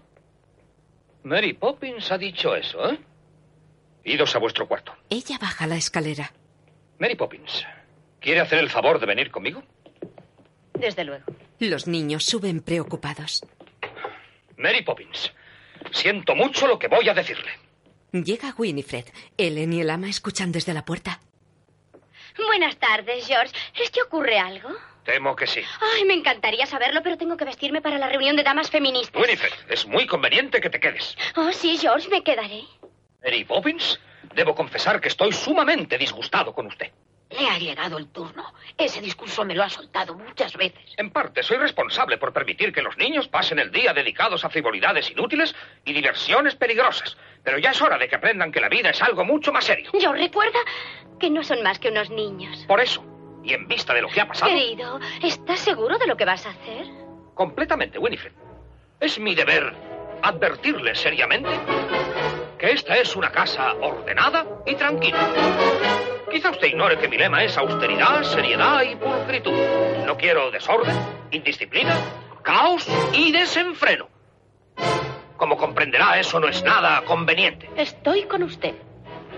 A los niños hay que saber educarlos en estos sanos principios. Hay que enseñarles que la vida no es un juego. En resumen, me preocupa mucho oír decir a mis hijos que han estado metidos en un cuadro, que han ganado una carrera en un tío vivo y que han ido a la caza del zorro. Eh, bueno, eso no me importa tanto. Es un deporte tradicional. Pero merendar en el techo, eso ya es el colmo. Merendar en el techo. Y con un hombre que tiene una pata de palo. Me parece bien eh, que los lleve de paseo, pero siempre a lugares instructivos, que aprendan cosas verdaderamente prácticas. Y no esas palabras absurdas como super... eh, super... ca- eh, super... ca- Supercalifragilístico espialidoso. Sí, eso es, muy bien. Montar en un tío vivo o contar cuentos no sirve para nada, no es útil. Y los niños han llegado a un punto en que tienen que aprender cosas de provecho, cosas más serias. Entonces quiere que ellos sean como usted. Exacto. Como un gran libro de caja el mundo deben ver, en donde se refleje el interés. Desde luego. Y al comprobar que aumenta el beneficio más, sentirse deben llenos de emoción. Bien dicho en pos de su ejemplo. Con dignidad sus pasos seguirán. Mañana, como espera ver, puede ser que a su lado vayan con usted. Magnífico, eso es precisamente. ¿A mi lado para ir a dónde? Al banco, naturalmente, como usted ha dicho. Yo lo he dicho. Hace un momento. Y ahora permítame que me retire. Mañana es un día importante para los niños y han de dormir bien. Buenas noches. Mary Poppins sube al cuarto. George queda confuso. Se detiene frente a su mujer. Winifred, ¿he dicho yo que iba a llevar a los niños al banco? Yo creo que sí lo has dicho, querido. ¿Y por qué no? Es una magnífica idea. Les estaba haciendo falta para desintoxicarse del ambiente femenino y almibarado de esta casa. Eso es. Buena idea. Sí, señor. Muy buena idea. Excelente. En el cuarto. Mary Poppins, no queremos que te vayas. ¿Yo? ¿Pero qué estás diciendo? ¿No te han despedido? ¿Despedido? Nunca me han echado de ninguna parte. Oh, Mary Poppins, viva, viva, te quedarás Basta con de dar vueltas a mi alrededor como si fuera una noria. Pero sí. Ya está bien. Escuchadme. Los niños buenos que quieren salir con su padre tienen que irse a dormir, a la cama. ¿Vamos a salir con papá? Sí. No puede ser. Nunca nos ha llevado de paseo, ni nos ha llevado a ningún sitio. ¿Cómo lo has conseguido? ¿Conseguir qué? Tú le has dicho que salga con nosotros, ¿verdad? ¿Qué impertinencia estás diciendo? ¿Cómo iba yo a hacer una cosa así? Vamos, ¿Y a dónde nos llevará? al banco. Oh, iremos a la ciudad y veremos muchas cosas bonitas que papá nos enseñará. Bien, pero muchas veces las personas ocupadas, aunque ellas no tengan la culpa, no ven más allá de sus narices. ¿Papá no ve más allá de sus narices? Quiero decir que las cosas pequeñas a veces son importantes. ¡Oh, mira! ¡La catedral! Papá pasa por ahí todos los días. Al clarear, yendo al templo se ve la vieja llegar al umbral. Escuchar su pregón causa honda emoción. Compré migajas de pan. Los pajarillos hambrientos están lastimadas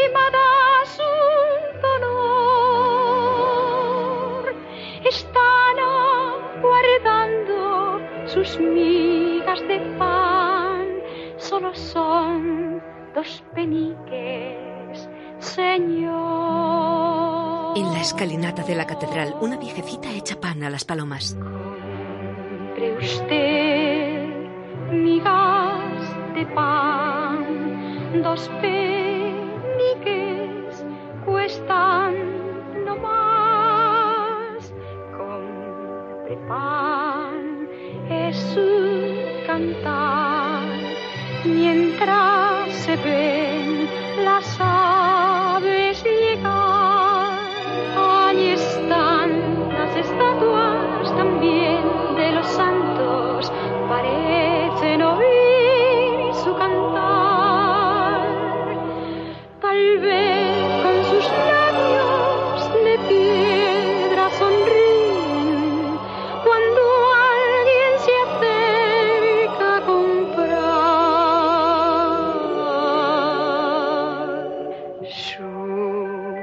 pregón da siempre emoción.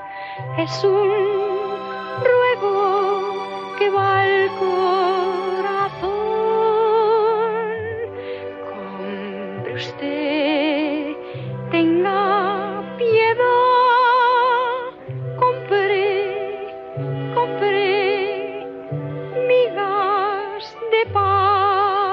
Las palomas rodean a la simpática viejecita que les da de comer y luego revolotean alrededor de la enorme catedral, adornada con columnas y rematada por una alta cúpula.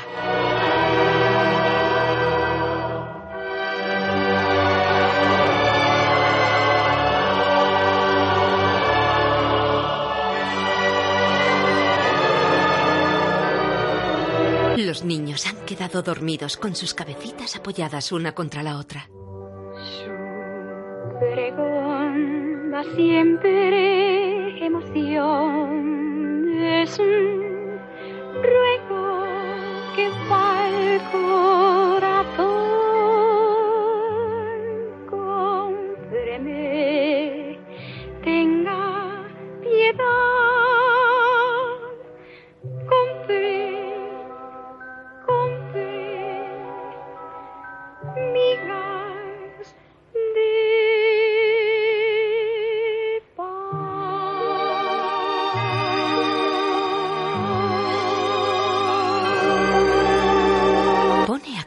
su cama y los arropa. Al día siguiente caminan con su padre cerca de la catedral.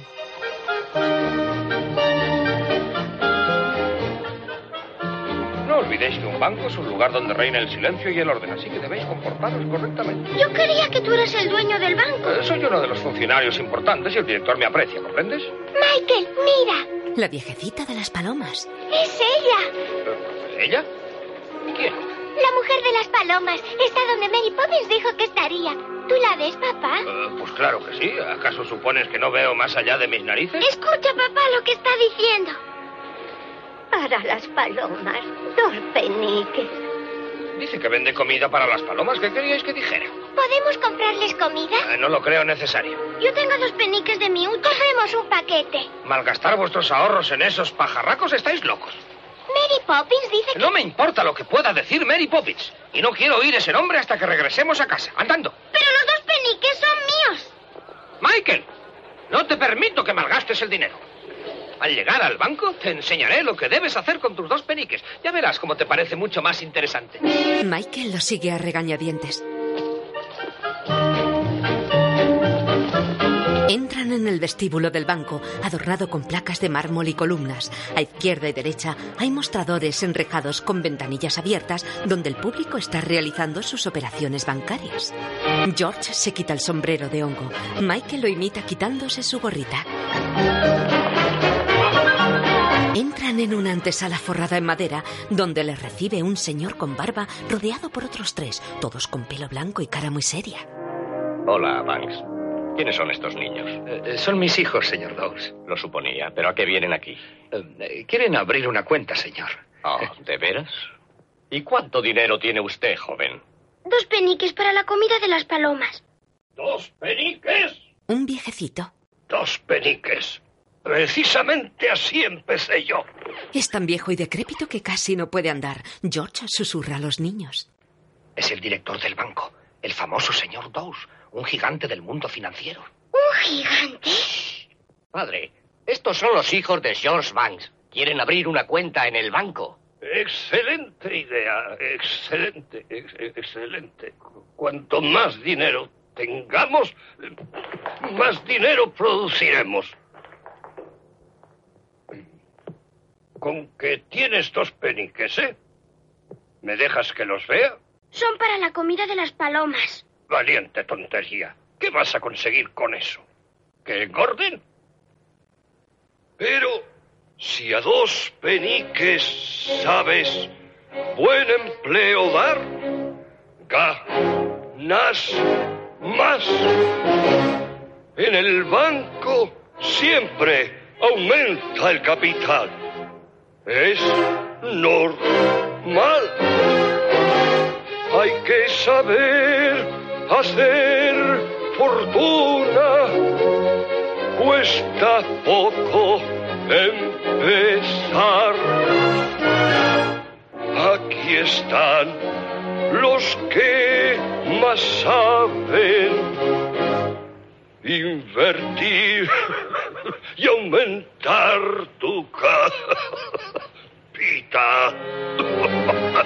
¿Me permite, señor?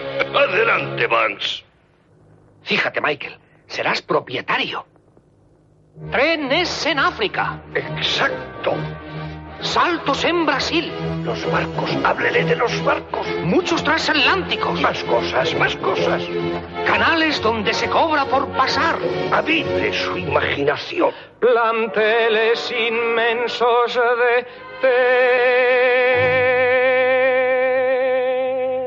tesoro. Prueba a ingresar e invertir solo dos peniques en el, el nombre entero en el banco. Don Gran de ahorro, crédito y seguridad. Los banqueros bailan como muñequitos mecánicos al ritmo que el dueño marca con su bastón.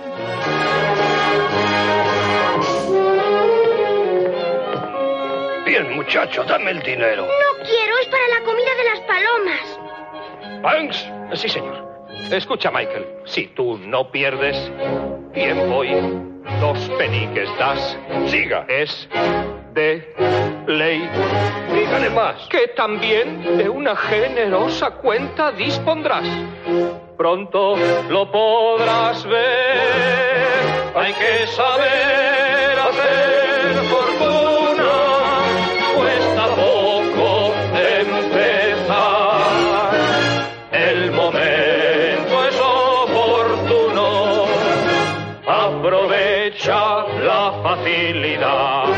Acorralan a los niños. Pronto comprarás obligaciones, títulos y acciones, bonos, fincas, fábricas, valores. Piensa bien lo que harás. Sabes que podrás labrarte un buen porvenir aquí. Rentas, negocios mil, cambios, todo aquí. Fondos públicos, dineros, bancos. Mientras resista la banca inglesa, Inglaterra resistirá. Oh, oh, oh. Se tambalea, los demás lo sujetan. Pero cuando caiga la banca inglesa, Inglaterra caerá. Se cae, los demás lo levantan. ¿Has comprendido, Michael? Y todo eso por solo dos peniques. Prueba a ingresar e invertir estos dos peniques solo, pero los pones en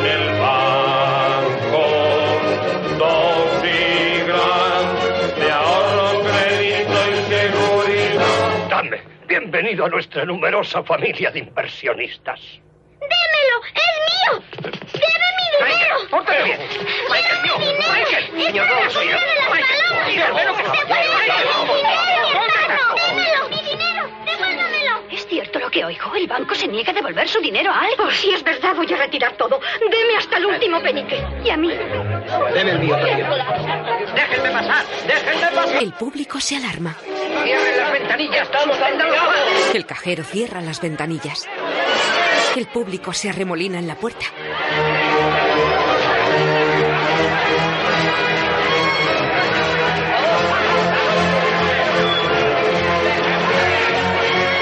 Dentro, el banquero lucha con los niños por los dos peniques. Los empleados guardan el dinero en la caja fuerte. Dos empleados chocan rompiendo las bolsas de monedas. La gente levanta los talonarios y cartillas queriendo sacar su dinero. Michael agarra los dos peniques y sale corriendo. ¿A dónde vais? Michael. Los dos niños llegan a la puerta y la encuentran taponada por la gente. Se escabullen entre las piernas. Un empleado los ve. ¡Detengan a esos niños! Salen del banco que en ese momento logra cerrar su puerta. Llega la policía.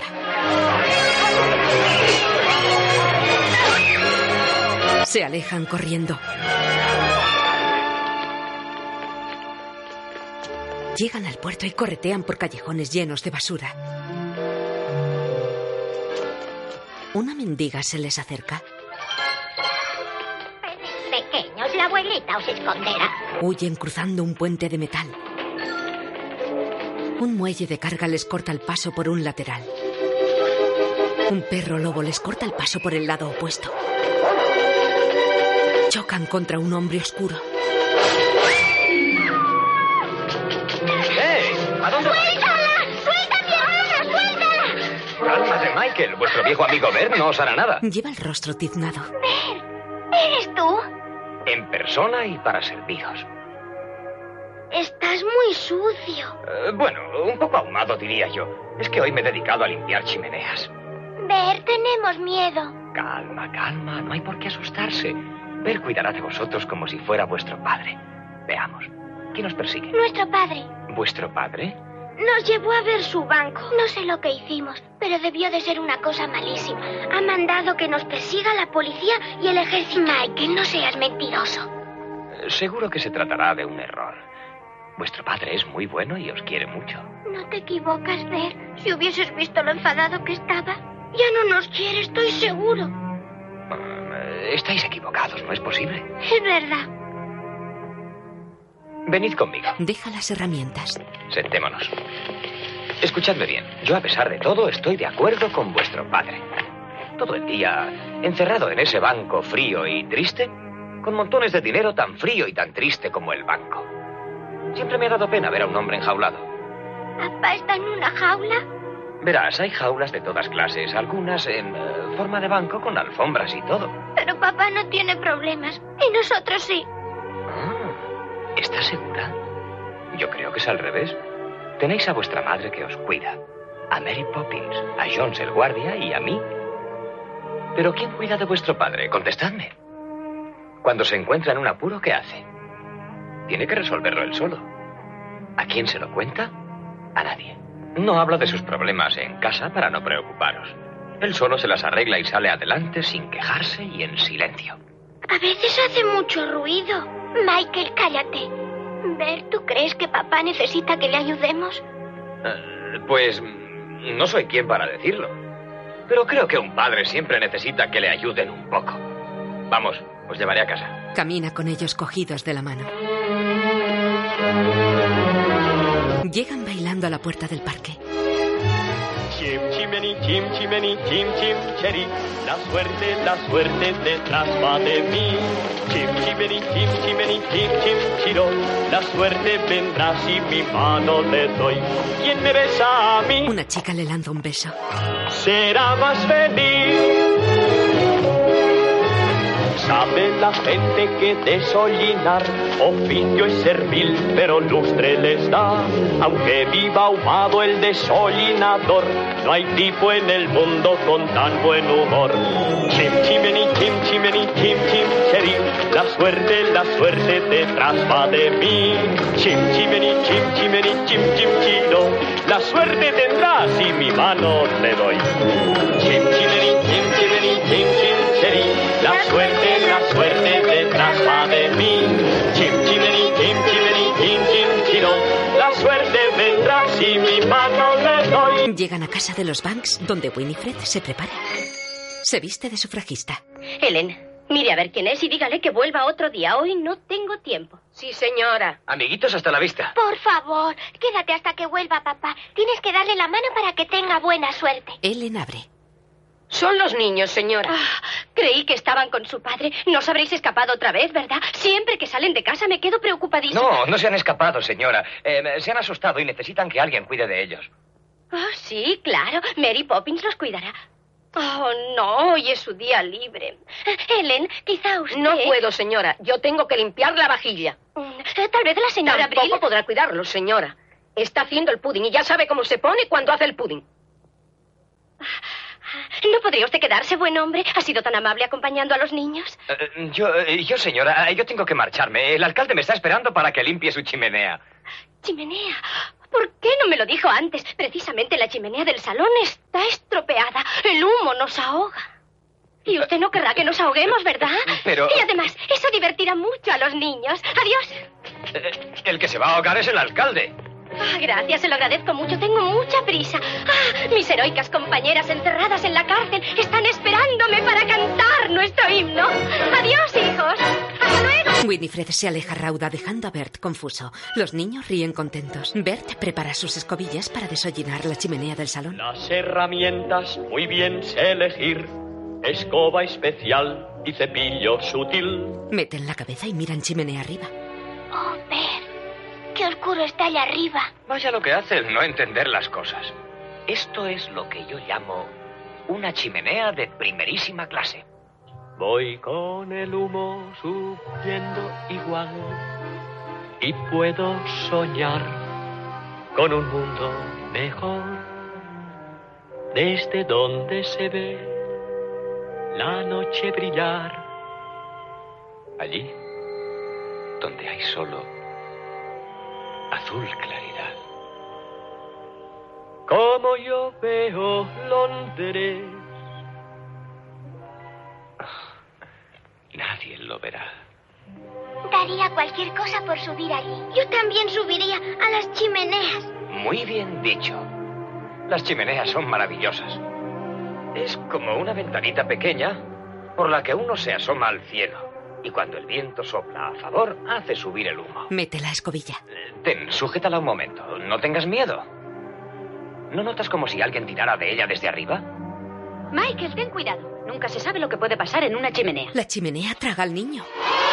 Ya empezamos. Cae en el tejado. Jane le llama. Michael, Michael, ¿dónde estás? Ya la he hecho otra vez. Te agradecería que no enseñaras esas cosas a los niños. Y ahora la otra. Eh, ¿Voy por ellos? No podemos dejarlos allá arriba saltando por los tejados como canguros. Michael, no tengas miedo. Ya verás cómo se... Mary Poppins sube disparada por la chimenea, se abre su paraguas y cae suavemente en el tejado. Poneos los abrigos inmediatamente. Bert sale disparado también. Deprisa, por favor. Un, dos. Ah, estáis aquí. Creí que os habíais ido. Lo hicimos sin querer. Bueno, ya no tiene remedio. Es eh, lo que podríamos llamar un caso de fuerza mayor. Mirad allí. Un bosque de chimeneas. Es como una selva virgen esperando que vayamos a explorarla. ¿Vamos, Mary Poppins? Sí, Mary Poppins. Por favor. Oh, está bien. Si os empeñáis, iremos. Se empolva la nariz, pero como ahora todos están tiznados, los polvos son negros. Oído. vamos, vamos, vamos, a formar. Alinearse. Firmes. Armas al hombro. Derecha. Cada uno lleva una escobilla al hombro como si fuese un fusil. Mary Poppins se coloca en cabeza. ¡Marchen! Desfilan marciales por los tejados de Londres. De un tejado a otro pasando entre el bosque de chimeneas humeantes.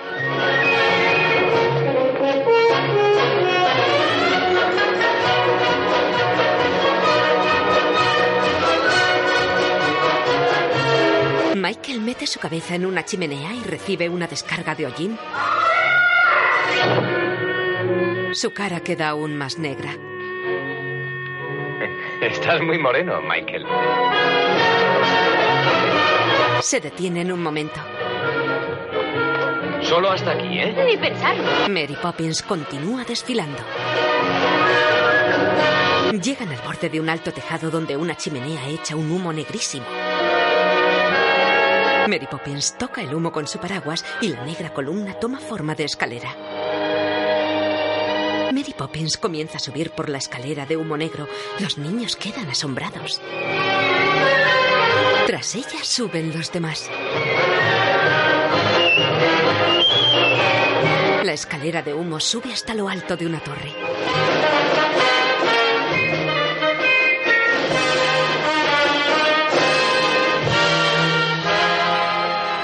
Llegan al extremo superior de la torre y desde allí miran la ciudad de Londres.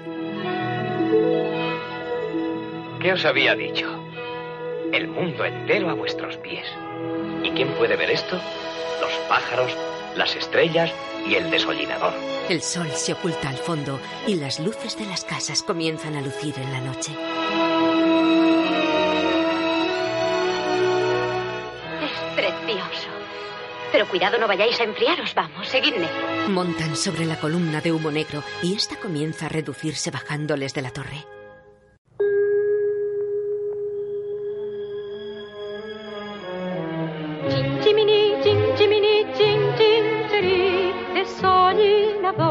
Eres siempre feliz. Cuando se nace desolinador, entonas feliz chim, cheri, chim, chiro.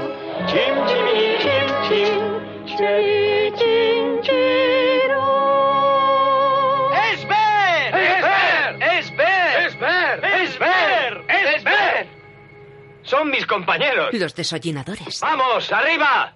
¡Todos al compás! ¡Al compás! salen disparados por las chimeneas. ¡Al compás! ¡Al compás! ¡Al compás! ¡Venga, amigos! ¡Al compás! Bailan sobre la azotea.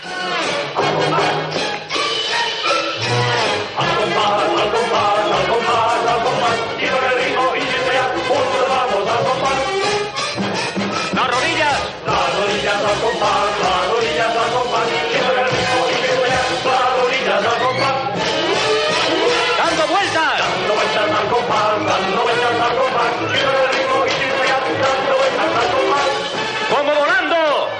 the local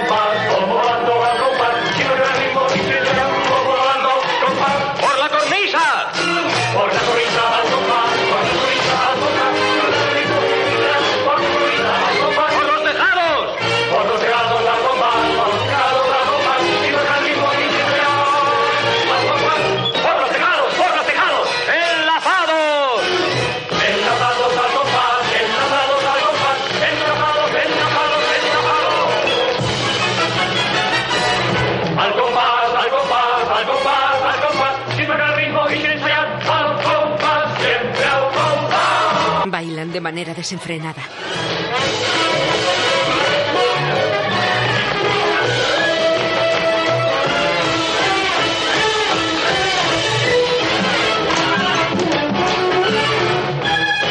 Mary Poppins sigue el ritmo con el pie.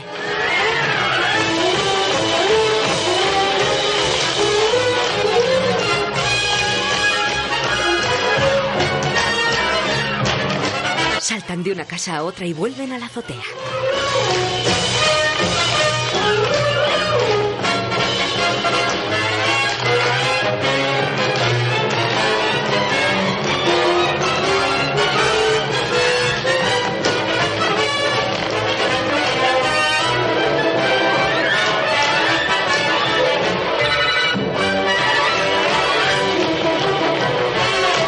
Mary Poppins y los niños aplauden.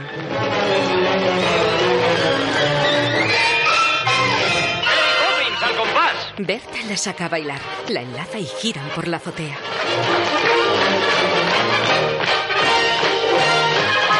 Cada uno de los desollinadores baila con ella. Mary Poppins. Mary Poppins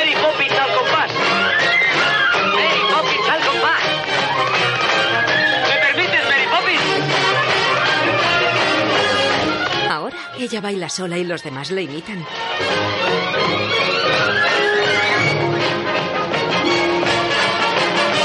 Da un giro en el aire. ¿Verdad que es preciosa? Fenomenal. Es única. Doble giro. Gira sin parar, elevándose en el aire. Bert la mira embobado. Todos vienen hacia ella, pero con un gesto de su mano lo rechaza y ellos salen despedidos dando volteretas.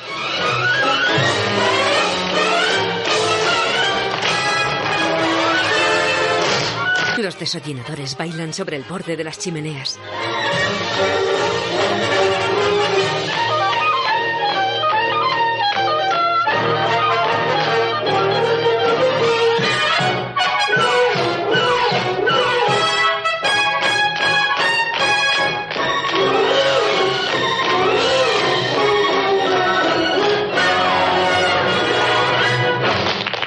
Mary Poppins y los niños aplauden. Bert sale a bailar con los demás. Corren en fila sobre las chimeneas.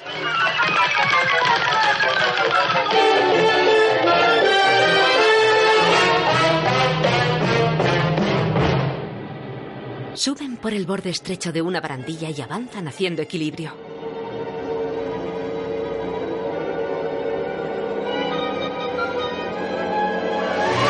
Bailan sobre la barandilla. Sobre un callejón. Tres de ellos hacen el pino entre dos aleros opuestos, con peligro de caer al callejón que queda bajo sus cabezas. Bailan usando las escobillas como bastones.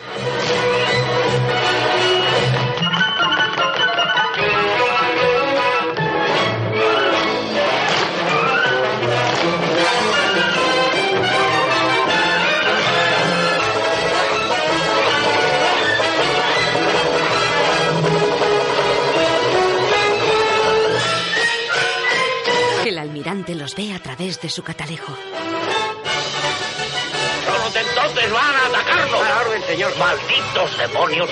Ponga toda la carga y prepárese a disparar. A la orden, señor. Bitácora carga el cañón llenándolo de cohetes. Apunte bien, señor Bitácora. Ya están a tiro. Hay que hacer un buen escarmiento.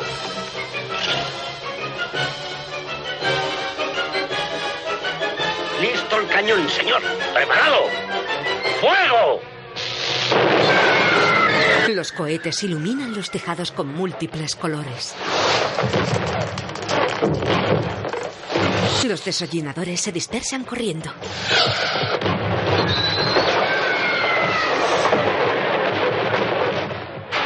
Nuevo disparo.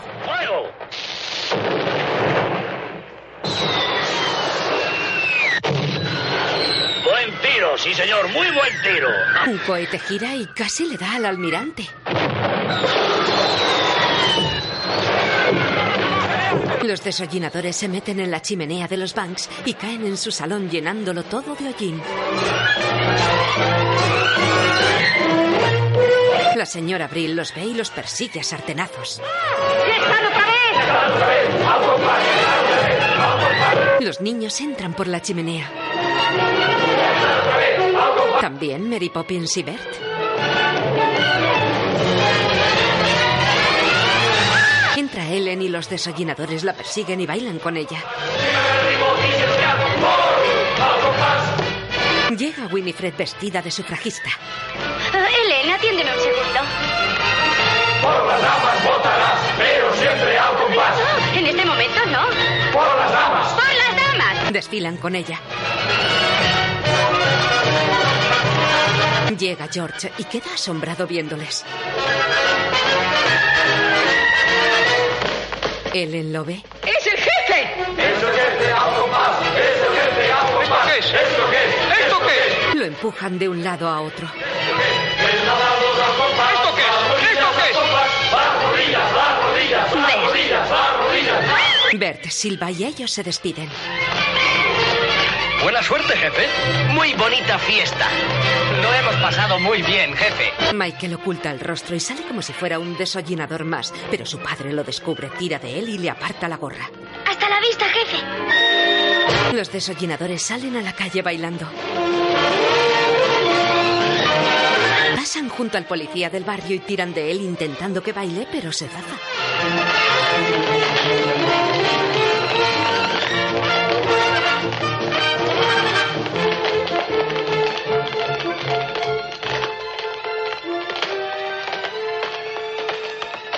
Todos se alejan hasta perderse por el fondo sin dejar de bailar. En la casa, George ha quedado petrificado con la boca abierta y los ojos como platos. Tras él están Mary Poppins y los niños, aún tiznados por el hollín. Papá, todos te han dado la mano. Vas a ser el hombre con más suerte del mundo. Vamos, niños, un dos. Un momento, Mary Poppins. ¿Qué significa esta invasión? ¿Cómo dice usted? ¿Quiere explicarme todo lo que ha ocurrido? En primer lugar, me interesa mucho aclarar una cosa. Diga. Nunca doy explicaciones. Sube con los niños. George coge el teléfono. Aquí, Banks, diga. Eh, Señor Dawes, eh, no sabe cuánto siento lo que ha pasado hoy en el banco. Puedo asegurarle que yo... Los niños escuchan. ¿Esta noche? Sí, Banks. Le esperamos a usted a las nueve en punto. Sin falta. Sin falta. Sí, sí, Banks. Esto es un asunto muy serio. Lamentamos tener que tomar esta decisión. Lamentamos tener que tomar esta Después decisión. de todo, trabaja con nosotros desde hace muchos Después años. de todo, trabaja con nosotros Y antes desde hace que usted muchos trabajó años. su padre. Y antes que usted trabajó su padre. Sí, señor Dawes. Eh, Estaré a las nueve en punto. Cuelga con gesto de preocupación. Desde arriba los niños lo miran con tristeza. Se van a su cuarto. George entra cabizbajo en el salón donde Bert está recogiendo sus herramientas. Sin reparar en Bert, George se apoya con tristeza en la repisa de la chimenea. Y yo que soñaba con llegar a ser un hombre importante, un gigante de las finanzas, alguien tan grande y tan poderoso como el señor Dawes. Toda una vida de sacrificios, toda una vida dedicada a conseguir una brillante posición social. Se sienta. Y cuando estás a punto de lograrlo, ves que tus ilusiones se esfuman y que lo pierdes todo en un momento. Bert sonríe y se le acerca. La vida es un lío, ¿eh, jefe? ¿Qué le vamos a hacer? ¿Sabe lo que pienso? Esa mujer endemoniada tiene la culpa de todo. Desde que entró en esta casa empezaron mis problemas. ¿Mary Poppins? Sí, sí, ella misma. Vivía yo en mi mundo ejemplar. Y vino ella con una estela de caos. Y de repente mi ambición se esfumó. Es algo amargo de aceptar. Esa maldita Mary Poppins tiene la culpa de... Ah, conozco muy bien a esa chica. Mary Poppins es la que canta Un poco de azúcar tiene que poner Si quiere ver el pan cambiado en pastel. Sí, eso es exactamente a lo que me refiero. Hasta ahora esa mujer no ha dicho más que sandeces. Por su culpa tengo que tomar esta amarga píldora. Un poco de azúcar, el secreto es. Pruebe usted una dosis feliz, puede ser. Es lo mejor contra las preocupaciones. Ahora sé lo que hizo. Ahora lo comprendo todo. Me engatusó para que llevara a Jen y a Michael al banco. Y allí empezó todo este lío. ¿Y usted se dejó engatusar y llevó a los niños al banco? Sí. Es increíble. Un hombre tan importante y con tantas ocupaciones, paseando a los niños. Usted, un futuro gigante de las finanzas. ¿Cómo pudo hacer una cosa así? No debe malgastar su precioso tiempo en esas tonterías. ¿Sacar a los niños de paseo? ¿Para qué? No sirve para nada. Si sus hijos están contentos o tristes, si ríen o lloran, no debe preocuparse. Usted siempre sabe lo que tiene que hacer. ¿No es cierto, señor Vance? Bueno, escúcheme, reconozco Ya que... sé lo que va a decirme. Tiene usted siempre tantas, tantas eh, cosas importantes que hacer que nunca tiene tiempo. Y mucho menos para intentar eh, hacer felices a los demás. Pero no debe preocuparse. Un buen día sus hijos serán mayores. Levantarán el vuelo y le dejarán solo. Entonces ya no tendrá más problemas. Aunque quizá comprenda que se ha equivocado. George queda pensativo. Bert ata el mazo de escobillas mientras canta. Con un poco de azúcar, esa píldora que os dan, la píldora que os dan, pasará mejor. Bueno, adiós, jefe. Perdone por la molestia.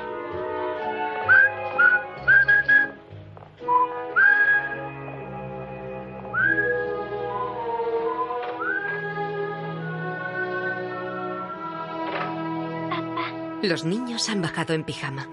Sentimos lo de los dos peniques, pero no sabíamos que ibas a disgustarte tanto.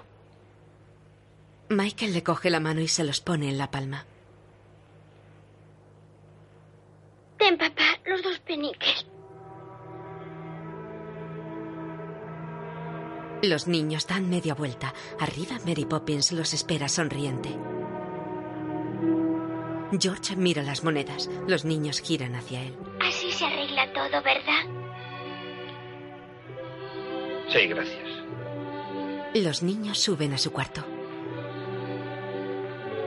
George queda enternecido con los dos peniques en la palma de su mano. Poco después sale de la casa con su bombín, su paraguas y con una rosa roja que siempre lleva en la solapa. Camina por la acera pensativo.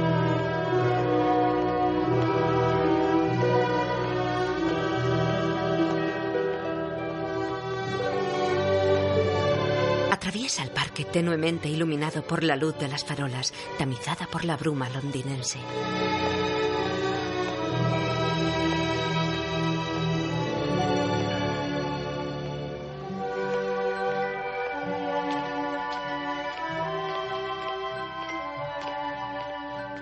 Llega al barrio de la catedral.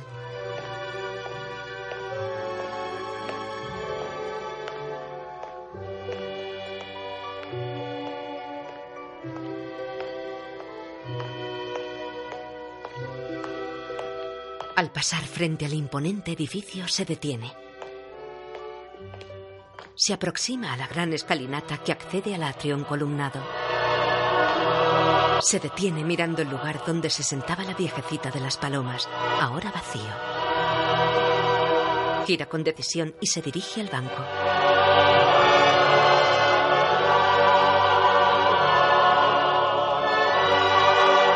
Sube la escalinata parsimonioso.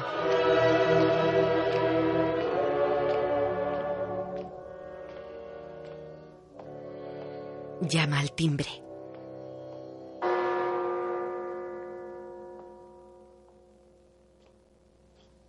Un ujier con sombrero de copa abre el portón.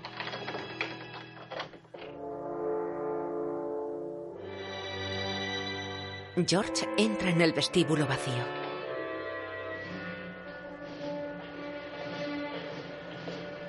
Sigue al ujier que avanza con paso marcial. Otro Ujier se le coloca detrás como cortándole la retirada. Avanzan marcando el paso hasta la puerta del director. Los Ujieres se apartan y dejan a George ante la puerta. Llama. Mientras espera, se limpia los zapatos frotándolos contra la pernera. Entra. Mira con temor hacia el interior. Al fondo de la gran sala hay una mesa alargada presidida por el dueño del banco. Descúbrase, Banks. Banks se quita el bombín y cierra. Se acerca a la mesa, a cuyos lados se sienta el hijo del banquero y tres directivos más, todos con una rosa en su solapa. Buenas noches, caballeros. Bien, eh, al grano, al grano. Eh, sí, padre. El hijo del dueño se levanta. En el año 1773, un empleado de este banco prestó imprudentemente una gran suma de dinero para financiar un envío de té a las colonias americanas. ¿Y sabe usted lo que pasó? Eh, sí, señor, claro que lo sé. Cuando el barco ancló en Boston, un grupo de colonos eh, disfrazados de indios asaltó la nave, arrojando toda la mercancía al mar. Y eso impidió que tomaran el té eh, los americanos. Lo miran serios y George congela su sonrisa. Exactamente. Aquel préstamo no fue devuelto. Ello produjo el pánico entre nuestros clientes y retiraron hasta el último penique de nuestro banco. Y desde entonces no se había producido una situación igual hasta el día de hoy. Ha sido un saqueo.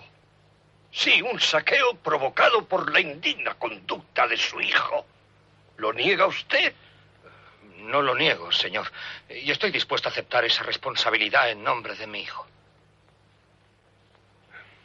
Le da con el bastón a su hijo. ¿A qué esperas? Al grano, al grano. Eh, sí, padre. El hijo del banquero se acerca a George, le quita la rosa de la solapa, le arranca los pétalos y se la vuelve a colocar.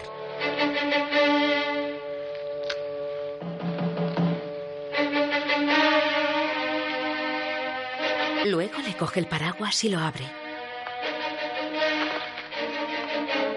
No, eso no. Quieto. Fuerza las varillas y lo vuelve del revés. El dueño sonríe con sadismo. Ahora le coge el bombín, lo sujeta en alto y lanza su puño rompiéndole la copa.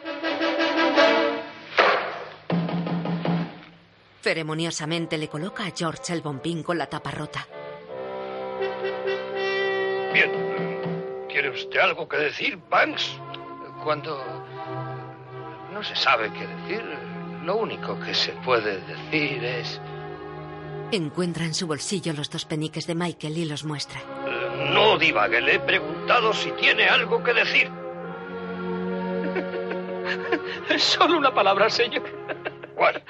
Supercalifragilístico expialidoso. ¿Qué? Supercalifragilístico expialidoso. Mary Poppins tenía razón. Es maravilloso. Ya me siento mucho mejor. ¿Qué está usted diciendo? Esa palabra no existe. Sí, sí que existe. Y es una palabra estupenda. Nadie sabe lo que existe y lo que no existe. Todo es pura apariencia. Por ejemplo, en este momento usted para mí no existe. Es un insolente joven. A propósito de jóvenes, ¿quiere que le cuente un chiste realmente sensacional? Seguro que no lo conoce. ¿A mí? ¿Un chiste? Sí, dos chiquillos encantadores. Jane y Michael se encuentran un día por la calle. Eh, Jane le dice a Michael, conozco a un hombre con una pata de palo que se llama Smith. Y Michael le dice, ¿de veras? ¿Y cómo se llama la otra pata? Se ha vuelto loco este hombre. ¡Llámelo a un guardia! Supercalifragilístico expialidoso. Me siento cada vez mejor. Max, no le permitiré que pegue a mi padre. Tenga los dos peniques. Increíblemente maravillosos. Son supercalifragilísticos expialidosos. Guárdelos bien en la caja fuerte. Adiós. Banks, ¿a dónde va usted? Eh, no lo sé. Puede que a pasar unas vacaciones en un cuadro pintado en la acera del parque. O que monte un caballito de tío vivo y gane el derby. O tal vez me dedique a arreglar la cometa. Solo Mary Poppins lo sabe. Poppins. Sí, mi niñera. Es ella quien canta esa maravillosa canción. Se va saltando. poco de azúcar con la píldora que os dan. La píldora que os dan. La píldora que os dan.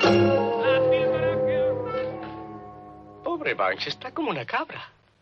Una pata de palo llamada Smith. Una pata palo. Una pata de... Comienza a reír con dificultad.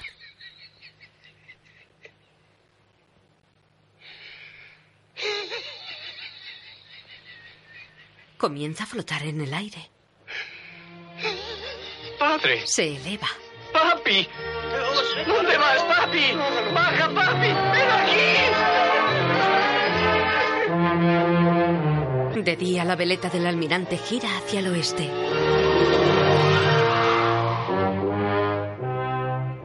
Acaba de variar el viento, señor Bitácora. Ahora viene del oeste. Mary Poppins recoge sus cosas. No le importa nada lo que nos pasa. Prometió quedarse solamente hasta que cambiara el viento. ¿Verdad, Mary Poppins? Por favor, dame el perchero. Los niños se lo dan y ella lo mete en su bolsa. Mary Poppins, tú ya no nos quieres. Yo os quiero mucho, pero hay otros niños que necesitan consuelo. El policía del barrio habla por teléfono. Sí, señor, eso es. George W. Banks, calle del Cerezo número 17. Un metro ochenta y cinco de estatura. Ah, sí, lo primero que hicimos fue llamar al banco donde trabajaba. Allí nos dijeron que anoche lo habían despedido. Sí, ¿quién sabe de lo que es capaz un hombre en un momento de desesperación? ¿No estaría de más rastrear el río? Hay un sitio cerca del puente Suligor muy popular entre los suicidas. Cállese, Ellen. Winifred pasea nerviosa. Creo que era un caballero muy respetable, señor. No, no, ningún lío que yo sepa. Llevaba una vida muy ordenada, por lo menos todo el mundo lo dice. Si hay un. Es el señor. O por lo menos se le parece muchísimo. Señora Banks, le suplico que hablen un poco más bajo. No puedo oír lo que me dice el inspector. Si hay un poco de azúcar, esa píldora. que- George. Lo abraza y besa. George, no te has suicidado, cariño. Qué bueno eres. Ya ha aparecido, señor. No, señor, vivo. Vivo, vivo, desde luego. Sí, señor. Ahora está dándole un beso a su esposa. Estaba tan preocupada. ¿Qué pasó en el banco? Me han despedido, querida. Me han echado a la calle. Con un poco de azúcar, esa píldora que os dan. La Se ha vuelto loco el pobre. Eso es lo que le ha ocurrido. Loco de remate. Ah, George, ¿qué has estado haciendo en el sótano? Lo vas a ver enseguida. ¿Dónde están los niños? Jane. Michael. Vuestro padre os llama. ¿Verdad que no parece papá? Jane. Michael. Vamos, un, dos. Van llorando a la puerta. No te irás, Mary Poppins, ¿verdad? Un, dos. Salen. Mary Poppins se entristece. Los niños bajan y su padre les muestra la cometa. ¡La has arreglado! Se acercan contentos y la cogen. Quedado muy bien. Papá, ¿cómo la has arreglado? Con pocos peniques reunir, tu cometa puedes lucir. Sin los pies levantar o al ave volar. Y espacio surcar y las nubes tocar. Oh, qué gran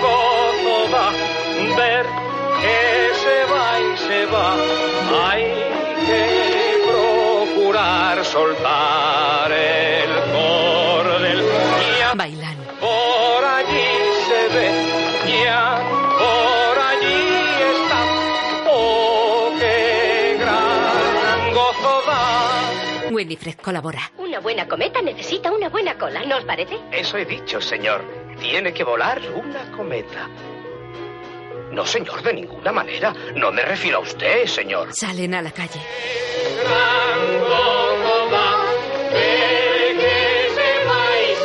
Mary Poppins los ve desde la ventana.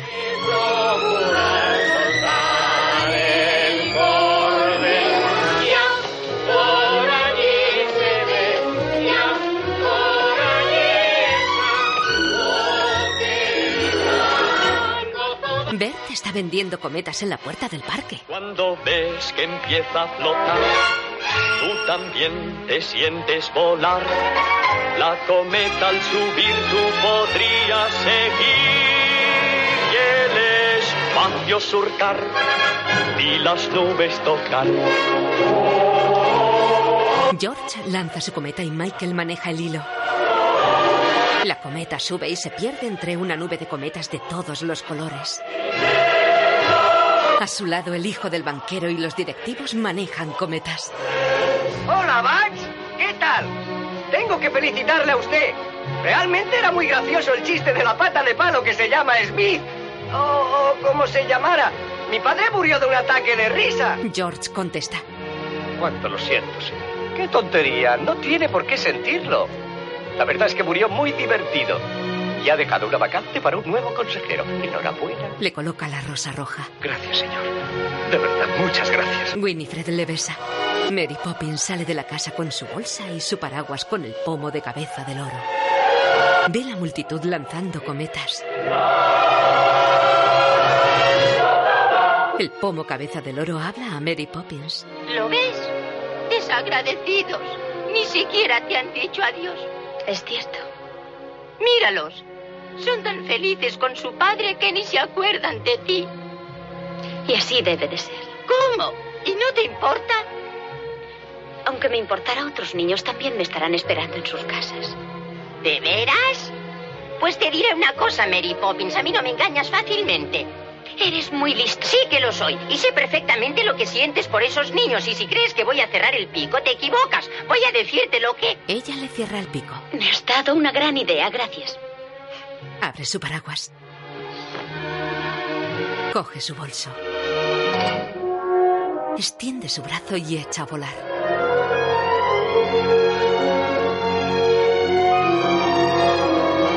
El perrito Andrews la ve alejarse. Bert la ve pasar. Adiós, Mary Poppins. Vuelve pronto. Mary Poppins sonríe a Bert mientras flota sobre la ciudad, envuelta en las nubes de humo de sus chimeneas y salpicada por los puntitos de luz de sus farolas. Mary Poppins, Julie Andrews. Bert, Dick Van Dyke. George Banks, David Tomlinson. Winifred Banks, Glynis Jones. Las criadas, Hermione Badley y Retta Shaw. Los niños, Karen Dottridge y Matthew Garber. Nana Cathy, Elsa Lancaster. Policía, Arthur Treacher. Almirante Boom, Reginald Owen. Tío Albert, Edwin. La viejecita de las palomas, Jane Darwin.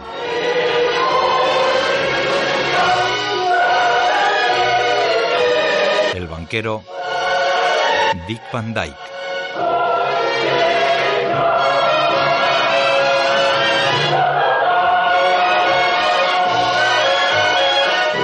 Fin.